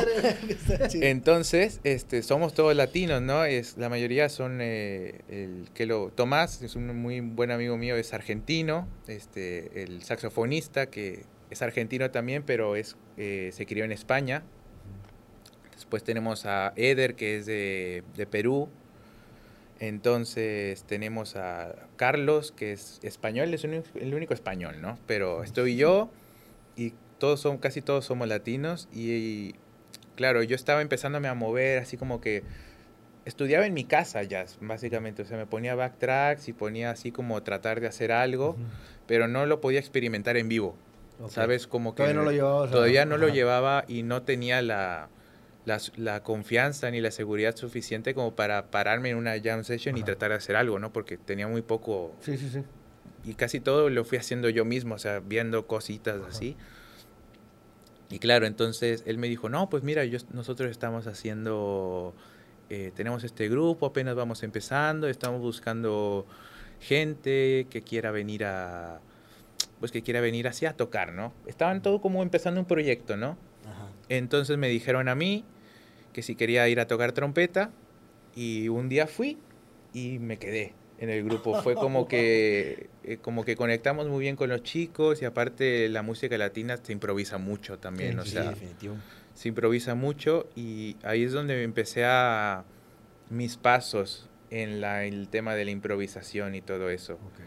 Fue como que los que me abrieron las puertas para poder ahí hacer cosas. Y ya bueno, ya empecé a ir a jam sessions y todo eso. Y en Madrid todavía estoy buscando... ¿Dónde? ¿Dónde? Por ahí, sí. Pero hay muchos este, lugares para jam ahí. En... en Madrid sí. Sí, ¿verdad? En Madrid sí. Yo tenía un maestro que cada año se iba a España. Cada año, cada año. Wow. Y decía, es tocar todos los días, brother. O sea, a él le, le, encantaba el jazz. O sea, de hecho sigue con uh -huh. la onda del jazz. Este, pero te quería preguntar, o sea, si está súper activo ahí. Eso. Digo, en Madrid sí, pero yo creo que el, el, mejor lugar y donde es más famoso el jazz es en Barcelona. Ok. Ok, porque hay una, un, un señor que se llama Joan Chamorro, que es un bajista. Ok. Él, este, él tiene como una, no sé si es una academia, una escuela en un barrio que se llama San Andreu, en Barcelona, que se llama San Andreu Jazz Band. Entonces, él enseña a, no sé si te suena Andrea Motis o sí. Alba, Alba Armengau, no, Scott Hamilton, son ah, músicos, Hamilton, sí. Ajá, claro. son músicos de jazz.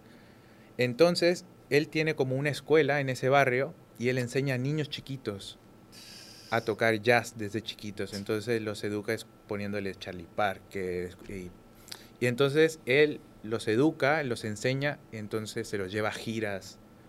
Este, graba discos con, con, chicos que están aprendiendo, tiene un montón padre. de álbums. Yo creo que es uno de los mejores lugares para ir a, a hacer jazz, para hacer jazz, ¿no? En Barcelona.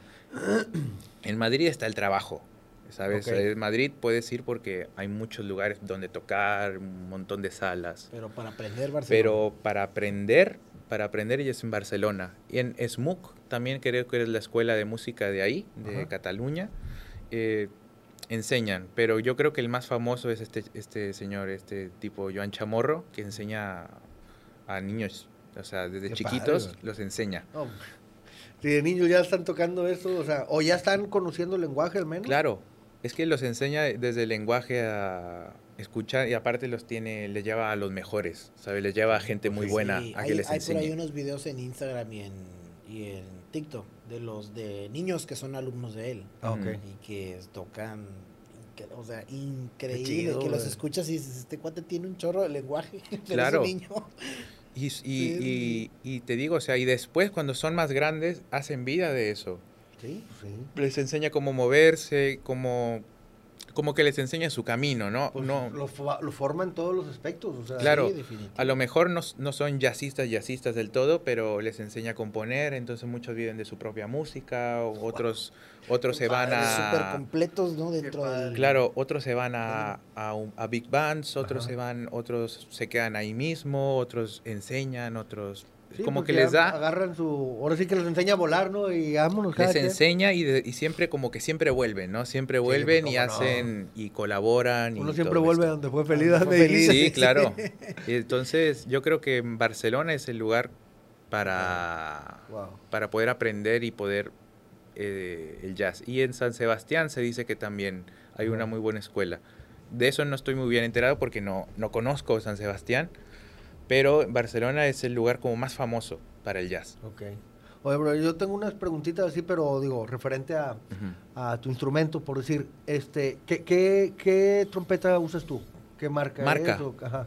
Pues mira, ahora estoy con trompeta de pistones, una Yamaha. Yamaha. Una Yamaha Seno, con normal, es una 8335. ok. de número- ¿Y de boquilla?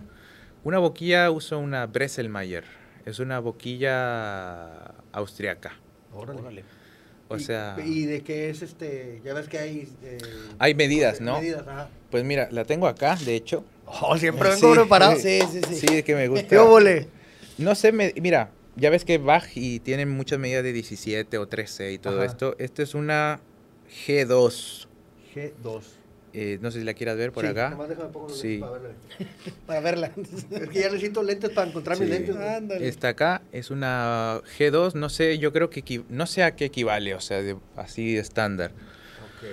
Pero eh, es una boquilla de, que se utiliza mucho para las trompetas de, de rotores, ¿sabes? Las trompetas de que se en las orquestas se utilizan mucho trompetas ale- eh, alemanas y yo tengo una trompeta alemana también y es con la que con la que me sentí más cómodo también, o sea, me sentí muy cómodo y desde que me fui para allá mi profe me la cambió, ¿sabes? Como que te- yo llegué con una 3C, una Bach, Ok.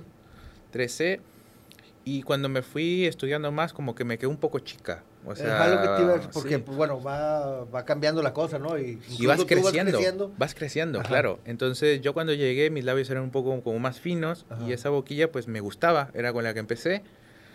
Y de repente ya empecé a cambiar mi técnica, empecé a, a- a crecer también, mis dientes se hicieron más grandes y Sí, todo. claro, sí. Y llegó el momento como que ya me sentía muy incómodo con la boquilla. Como que la boquilla ya me, me molestaba, o sea, como que decía, "Uf, Ya te quedó chica, por decir me así, quedó ¿no? chica, o sea, como que decía, "Uf, no puedo tocar con esto, me siento Sí, incómodo. muy incómodo, muy incómodo.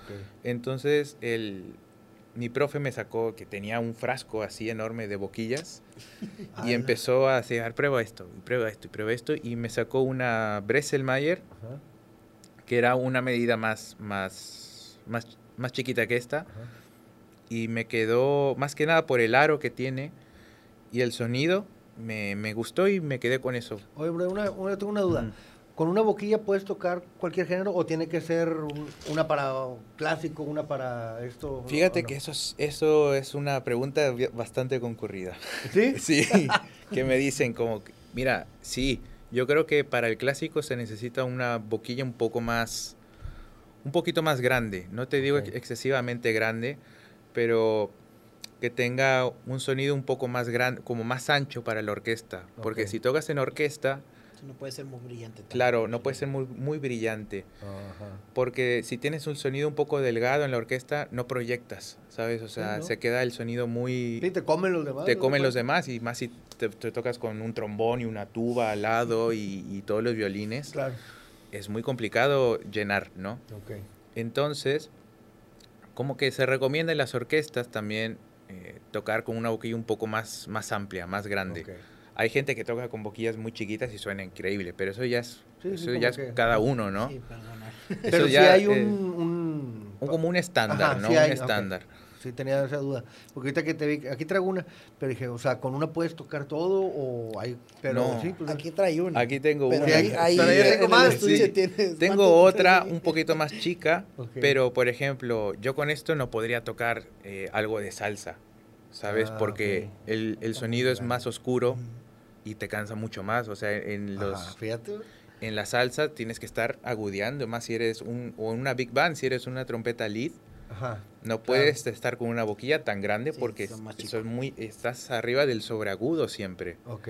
Entonces Ok. se necesita también otro tipo de trompeta, ¿sabes? La trompeta que yo tengo es un poquito más grande y si tú quieres sonar un poco más brillante y más agudo, se necesita una boquilla más, eh, más chiquita. ¿Aquí la traes, verdad, bro? Sí, la tengo por ahí. ver? Sí, sí, sí, claro. Está por ahí en que un el... chismoso, pero yo quiero ver. Sí. Está ahí, mira. Ese es el estuche. Ay, Así. ahí está abierto. dices. Ah, no, hombre, cállate. A ver, déjame, voy a, voy a mover No, esto. pues, de Dios me Sí. libre, bro. Mira, ¿verdad? aquí tengo... A ver, voy a mover un poquito acá el micrófono. Sí, Esta es mi trompeta con la que toco. Ahí, bro. claro.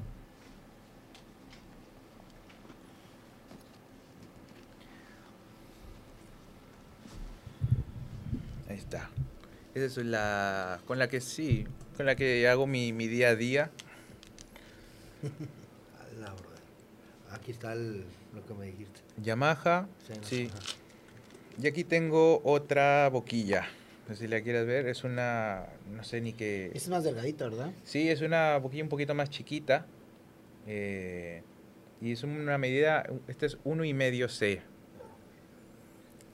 Eso con, a veces toco, un- ah, cuando tengo que tocar un poco más así como cosas más populares, toco eso. Es que también es muy difícil, como estoy acostumbrado a tocar con una boquilla un poco más grande, si Ajá. cambio, Sí, si cambio a una boquilla, como no, no toco eso siempre, Ajá. me cuesta más cambiarme de una boquilla más grande a una boquilla muy chica. O sea, como que siento sí, que sí. me estoy, mis labios están muy acostumbrados a tocar eh, Con la boquilla, grande. Entonces es algo que tengo que estar haciendo cien- eh, haciendo todo el rato. O sea, tengo que estar cambiando y tampoco no es muy sano No, claro. porque los labios, o sea, crean como una memoria muscular. Sí, ¿Sabes? Sí, o se acostumbran a una o se acostumbran a otra. Claro, se acostumbran a una a otra y al final, este, bueno, si te mueves en ese mundo es, es más fácil, pero si, si no es, es más difícil y depende al gusto del consumidor, ¿no? Es, eh, uno le gusta tocar con boquillas más chicas, otros con boquillas más grandes.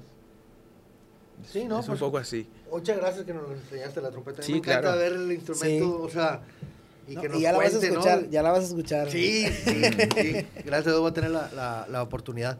Este, sí, a mí me gusta mucho, digo, también no conozco mucho, pero me Yo gusta ni la mucho. quiero agarrar porque no le sé. A mí la trompeta, nada. bro, No, también, ¿eh? gracias. No Sí, te a- quiero, gracias. Sí, es de miedo también. Este, mi instrumento favorito es la trompeta, bro. Ujú. O sea, yo puedo, o sea, yo escucho un trompetista y me encanta escuchar, o sea, me, se me hace el sonido museo, digo, el que toca bien, ¿verdad? Porque pues, yo la agarro y no va a sonar así, pero este, eh, me gusta mucho el instrumento. Aparte como, como la forma que tiene, o sea, se me hace muy bonito, bro.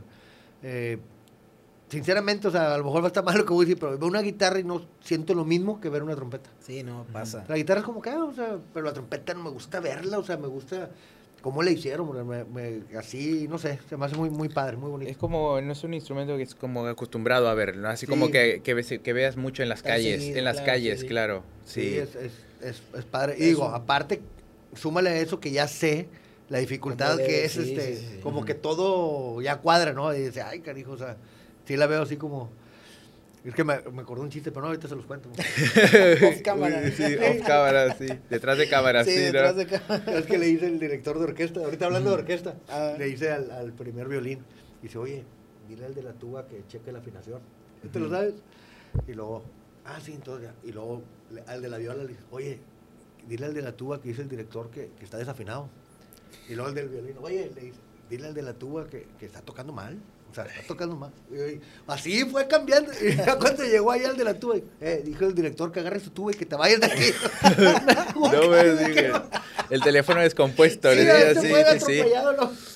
Por eso No. digo, el, el que aquí se tropieza ya llegó muerto. Sí. o sea, el chisme así se va. Es que nosotros así en la... en- tenemos muchas bromas muy pesadas también, ¿no? Por ejemplo, sí. así de que...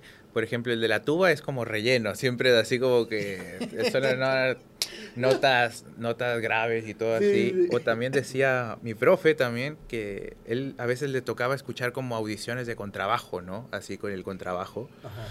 Y decía, claro, sí, le decía que fue lo peor que escuchó en su vida. O sea, como que...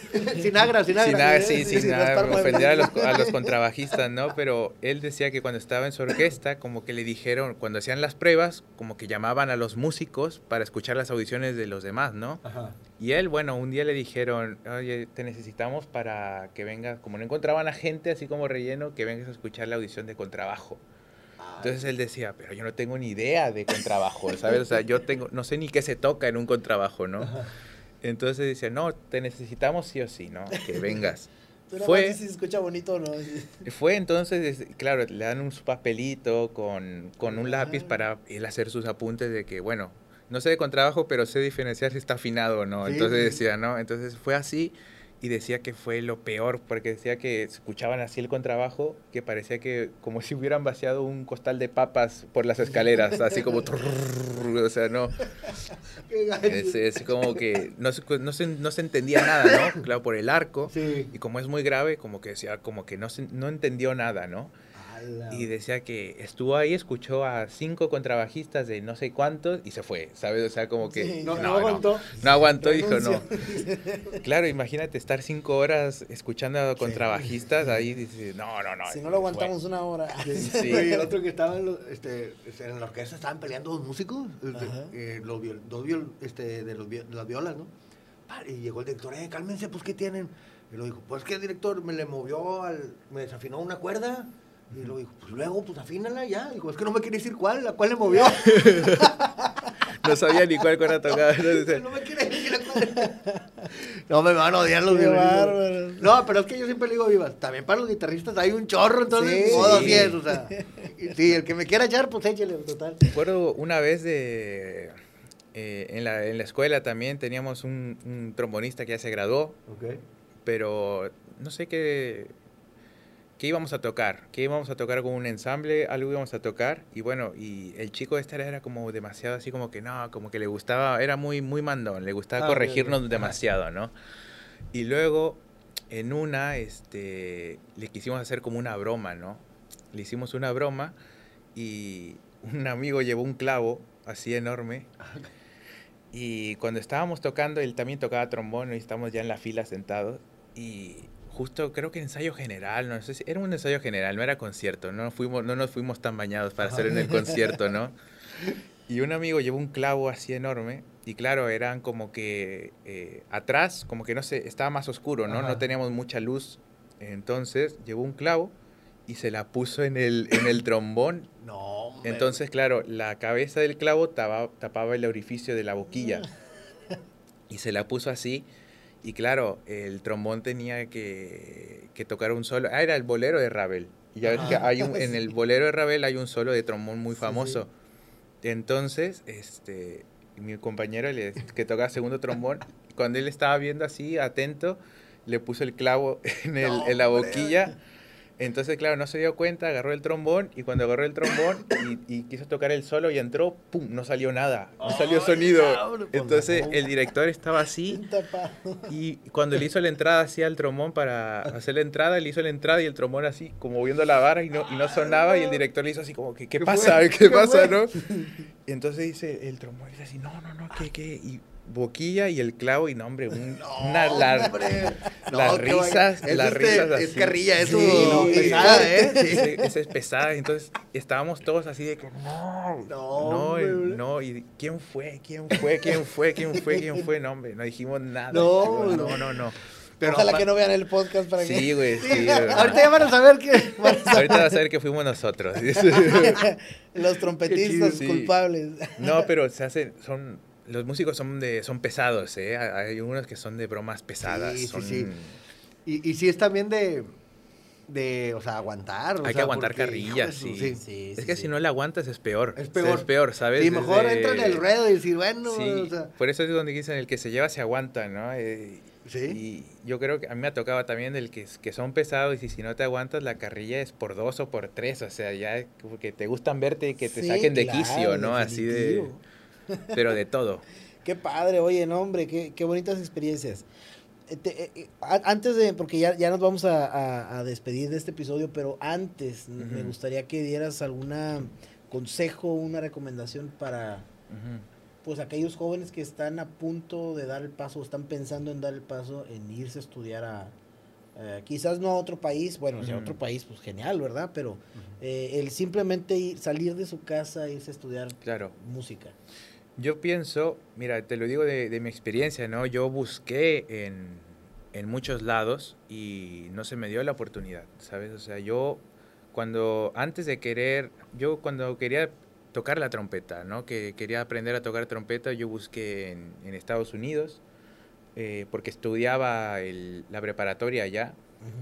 Entonces, este, fui a, a, una- a la universidad de UTRGV y busqué al profesor y me dijeron, bueno, no conseguí tomar clase con él, ¿no? No, no pude tomar clase. Después fui a, a Monterrey, a la, a la superior, y me dijeron que tenía que entrar en la, en la escuela para poder tomar clases, ¿no? O sea, busqué por muchos lados. Eh, yo quería tomar clases particulares, ¿sabes? Yo quería buscar a alguien. No Ajá. quería, como todavía estaba en la preparatoria, no podía irme de casa. Sí, definitivo. Ajá. Entonces yo quería por lo menos tener una, una base. El único que me dio clase, que sí me dio clase particular por un tiempo, fue el, el profesor José Oviedo, que él, él, él fue trompetista de la Orquesta Sinfónica Nacional en, México. Y él me dio clases particulares eh, un tiempo, me, me lo dio fácil unos dos, tres meses. Después él se enfermó y no pudo darme, no pudo darme más clases, ¿no? Pero claro, este, yo pienso que es frustrante para alguien que si no tiene los, si no tiene los recursos, si no, si no tienes la gente a tu lado es frustrante, pero yo pienso Sí. que uno tiene que buscar. Sí. Uno tiene, uno tiene que rendirse y, no tiene, y tiene que buscar y donde sea la oportunidad ir, aprovecharla, ¿sabes? Porque a mí me salió allá y yo fui allá. Y cuando, si no me salió aquí en, en mi país ni en Estados Unidos, me salió allá, es aprovechar lo que uno tiene en mano, ¿sabes? Oye, Fernando, perdón. Y, y bueno, comentar que te falta un año para la... Para terminar, Para terminar. ¿Y cuál es tu meta? O sea, ¿te vas a quedar ahí? ¿Te vas a mover? ¿Qué, piensas hacer? Mi meta es quedarme ahí. Ahí. Yo pienso quedarme ahí. Y espero en, en- en Dios y todo, si todo sale bien, que, que bueno, que, que si tengo una oportunidad por allá, yo me quiero quedar. Qué bien. Pero eso lo, lo iré viendo si veo que, que va de que es de mi vida también, ¿no? En- en- y que es lo mejor para mí, ¿no? También a claro, veces claro. lo que uno quiere no es lo que uno necesita, ¿no? Sí. Eso es... Cierto. Eso- Mira, lo que, lo que sí te voy a decir algo. Yo por como eh, te veo que realmente te acabo de conocer, tengo un- una hora y media que te conozco. Este, eres una persona muy centrada, eres una persona inteligente que, que no va a tomar una decisión errónea. O sea, yo siento que tú vas a saber para dónde moverte, Ujú. en dado caso. Sí te veo con la capacidad de, vas a ver qué te conviene, qué no, o sea, ver las oportunidades. Este, eres disciplinado porque pues para estar en la carrera en la que estás no tienes que serlo, o sea, y eso te va ayudando también en tu vida, en, en- en la formación de tu, de tu como hombre, ¿no? O sea, Claro. lo que vas a hacer el día de mañana. Y yo te veo muy bien, o sea, sinceramente, pero aún así te deseo mucho éxito, brother, donde Claro. quiera que te muevas Gracias. y re- decides regresar a México, Ujú. encantados de nosotros Sí, de, de tenerte acá. recibirte Claro. acá. Y si no, pues, por- vamos a España a visitarlo, Claro, ¿verdad? claro, O sea, también ya, ya ustedes- tenemos a alguien allá. Sí. Ustedes también lo que necesiten. No, allá muchas gracias, son bro. de verdad que, que, que de corazón te lo, te lo deseamos. Yo sé que vivas igualmente, este, que siempre te vaya mejor, bro. Y yo como le digo este, de, de, de su hermano, este, me dice, va a venir este, Skinny, le digo, le digo, ojalá que ya no venga, o sea, nunca, o sea, ya Claro, que, ¿sí me entiendes? O sea, sí. pero en la buena onda de, de que les vaya bien, o sea, que Claro. hagan, que logren sus... Sus metas. Sus metas, su, o, eh, su vida, que, que la resuelvan de una manera Sí. exitosa. Claro. Este, y te va a ir a toda árbol, de verdad. Yo lo, sí, también, gracias también por eso y, y lo que lo más que recomiendo es soñar, ¿sabes? Soñar, hay que, Claro. hay que, por más que uno que estés limitado, lo que sea, eso es algo que está, que es una persiana, que no te deja ver, ¿no? Ujú. Pero el sueño no te lo, no te lo, no lo puedes comprar, No, ¿sabes? no. Eso es libre, Así no, es, no sí. cuesta dinero Y no y tiene límites. y no tiene límites. Entonces yo creo que hay que aspirar a muchas, depende de lo que uno quiera también, ¿no? Pero si tú, si uno aspira a ser eh, yo quiero hacer esto y, y tener más que nada la, pues la fe, ¿no? También así de que, y la esperanza de, de querer hacerlo, uno, uno va a hacerlo, ¿sabes? Si uno quiere hacer algo, lo hace. Sí, sí, y sí, eso, y no hay nada que te lo impida, ¿sabes? Y Uno mismo es el que Uno se- mismo. se Sí, pone uno la- mismo pone las trabas. Sí. el único que se, es verdad, el, el único que se pone límites es uno con sus errores personales, con lo que hace el, di- su día a día, ¿no?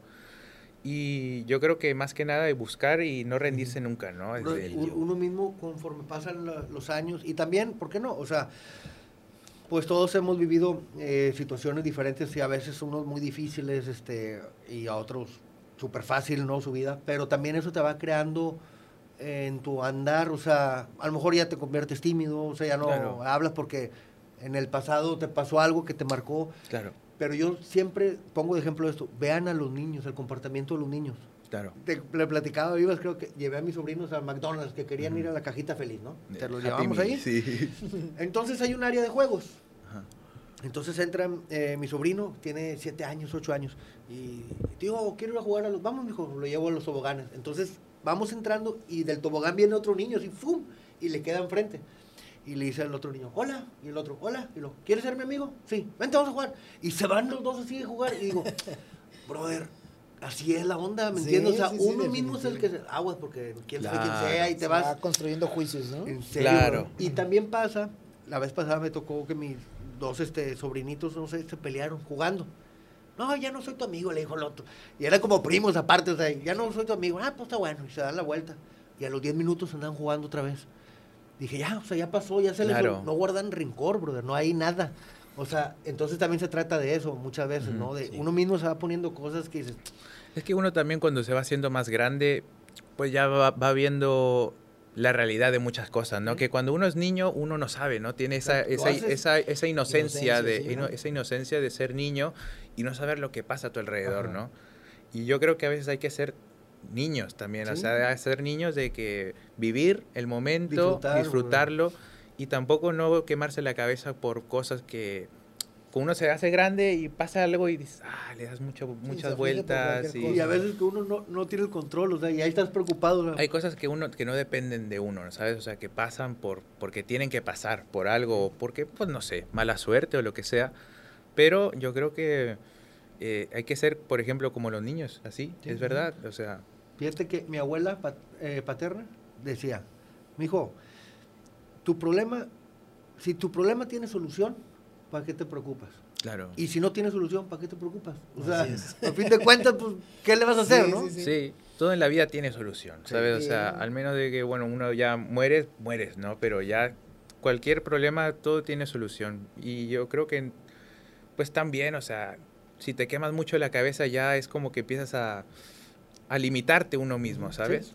Sí, y más sí. que nada, el, y en la música es muy importante estar fresco de la cabeza, ¿sabes? Sí, sí, sí. más que nada porque vivimos de esto, ¿sabes? O sea, vivimos de lo que hacemos y si uno no estás, si no estás bien, si estás pasando por un momento de, de pues no sé, uno se, se cae en depresión, sí, uno cae cosas, en, claro. uno cae por momentos difíciles, ¿no? Que todos pasamos. Eh, yo creo que lo mejor, que también me ha pasado un, un tiempo así en el que estuve como, uf, no me salía nada en la trompeta y no quería, pues no sé, perdías el, el, El rumbo. el rumbo, ¿no?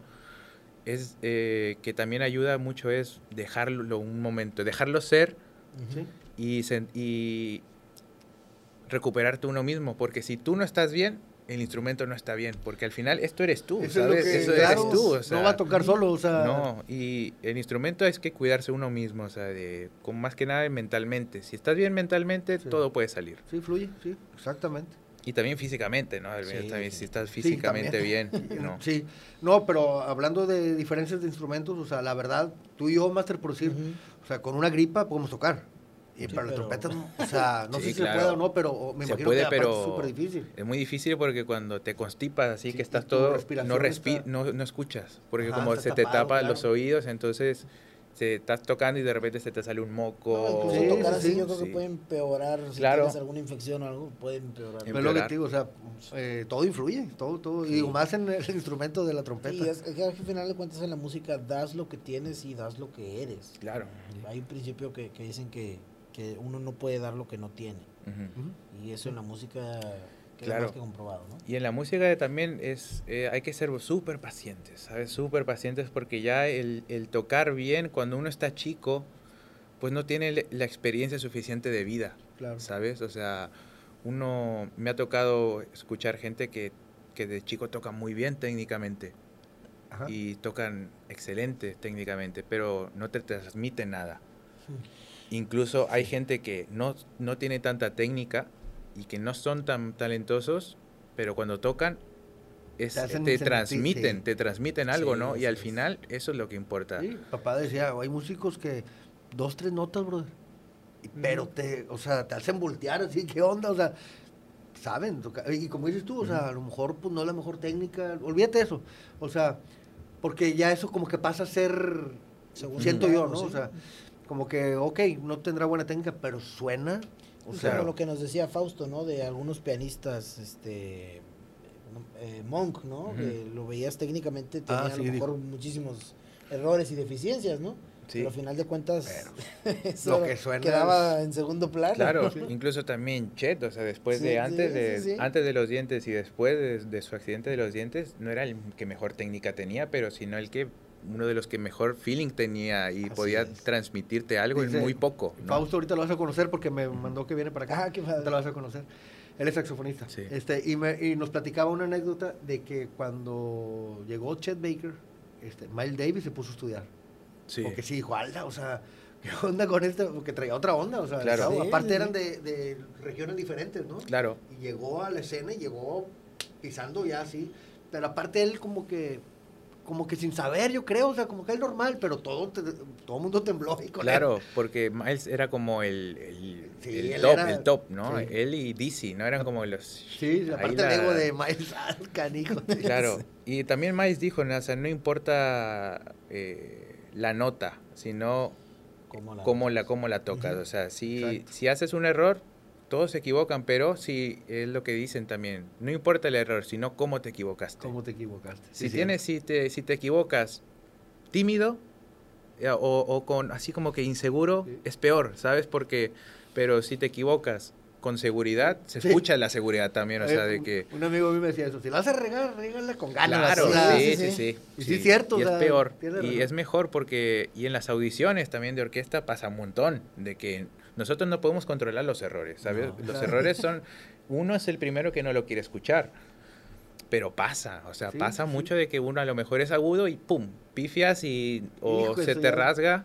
Pero la gente sabe distinguir cuando uno se equivocó con seguridad. ¿Sabes? Ajá. Cuando fuiste por eso y la diste Sí, y no salió, en vez de que cuando alguien ma- más o menos te Sí. quiso salir, pero estabas con miedo, entonces, ay, está, está nervioso, ¿sabes? Es O mucho sea, más este, notorio. Ah, Hay una escena, digo, no es la mejor película para, para tomar referencias, pero hay una escena en Whiplash donde corre a uno de los de los que están Ah, claro. este, Ajá. tocando y, y lo presiona, le dice, es que tú estás desafinado, estás desafinado, dime si estás desafinado o no, y no, pues sí, sí estoy desafinado.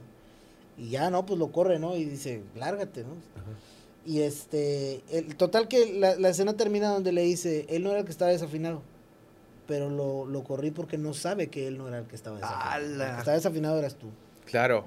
O sea, lo- sí, sí. Le puso una, Sí, una ajá. trampota ahí. Pero, ¿qué? O sea, no, ¿qué cosas? Son, son cosas que pasan dentro del, del Claro, ambiente. pero es, es más que nada, o sea, la seguridad, ¿no? Si uno tiene seguridad y se equivoca con seguridad es mejor porque dices, ah, o sea, no queda en ti de que, de que lo pude haber tocado y no salió, ¿sabes? O sea, eso es mejor quedarse sin la espinita, ¿sabes? O sea, de Sí, que la regaste Sí, sí, sí. y fue algo que pasó y bueno, Y también está bien, o sea, porque tú, ¿cómo te vas a dar cuenta si estás bien o mal? O sea, salir a, y lo platicábamos nosotros también, o sea, te puede salir algo en casa y dices, ah, ya me sonó, y luego vas y no suena, bro. O sea, dices, Claro. ¿por qué no sonó? Bueno, pero tienes que vivirlo, o sea, tienes que llevarlo al escenario. Claro, es, yo creo, es lo que le decimos nosotros el, el laboratorio, ¿no? El tiempo para estudiar ya pasó cuando estás en el escenario. Así o es, sea, o sea, el momento para el momento del escenario es para disfrutarlo de lo bueno y de lo malo, o sea, de los Sí. errores y, del, y, y de, de lo bueno también. Ya cuando estás en tu casa,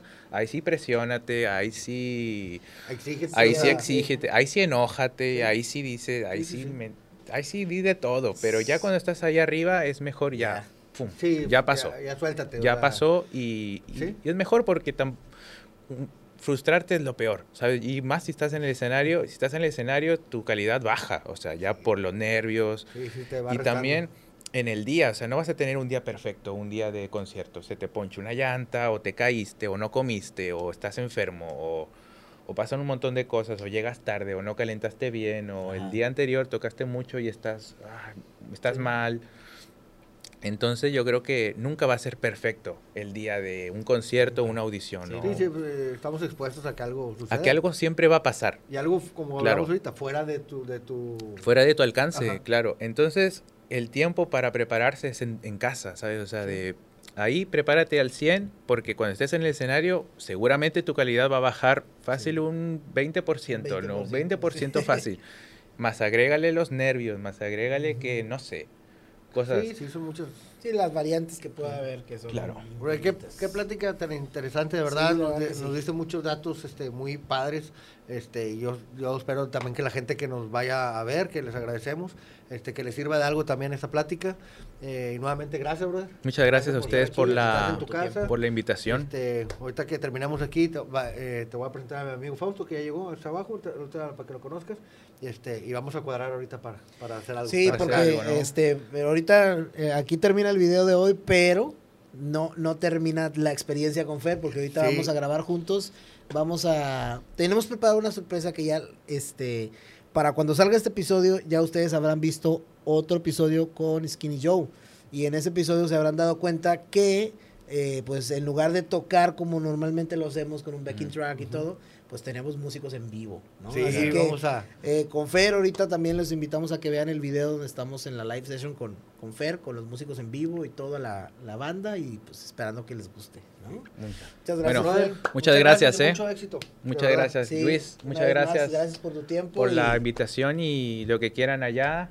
También Gracias, son, son invitados también. Muchas ¿eh? gracias, gracias. Gracias, gracias a todos los que nos ven, gracias a Café Muchas Bustelo gracias. por el café. Ah, sí. Que está buenísimo y ya, por favor, patrocina. Ya, hombre, ya, se tardaron mucho. Mucha mención y sin patrocinio. Ahora, si no lo quieren traer, yo voy, nomás díganme dónde. Pero bueno, gracias, esperamos que les guste y nos vemos en el siguiente episodio. Muchas gracias. Bye, bye. Hasta luego.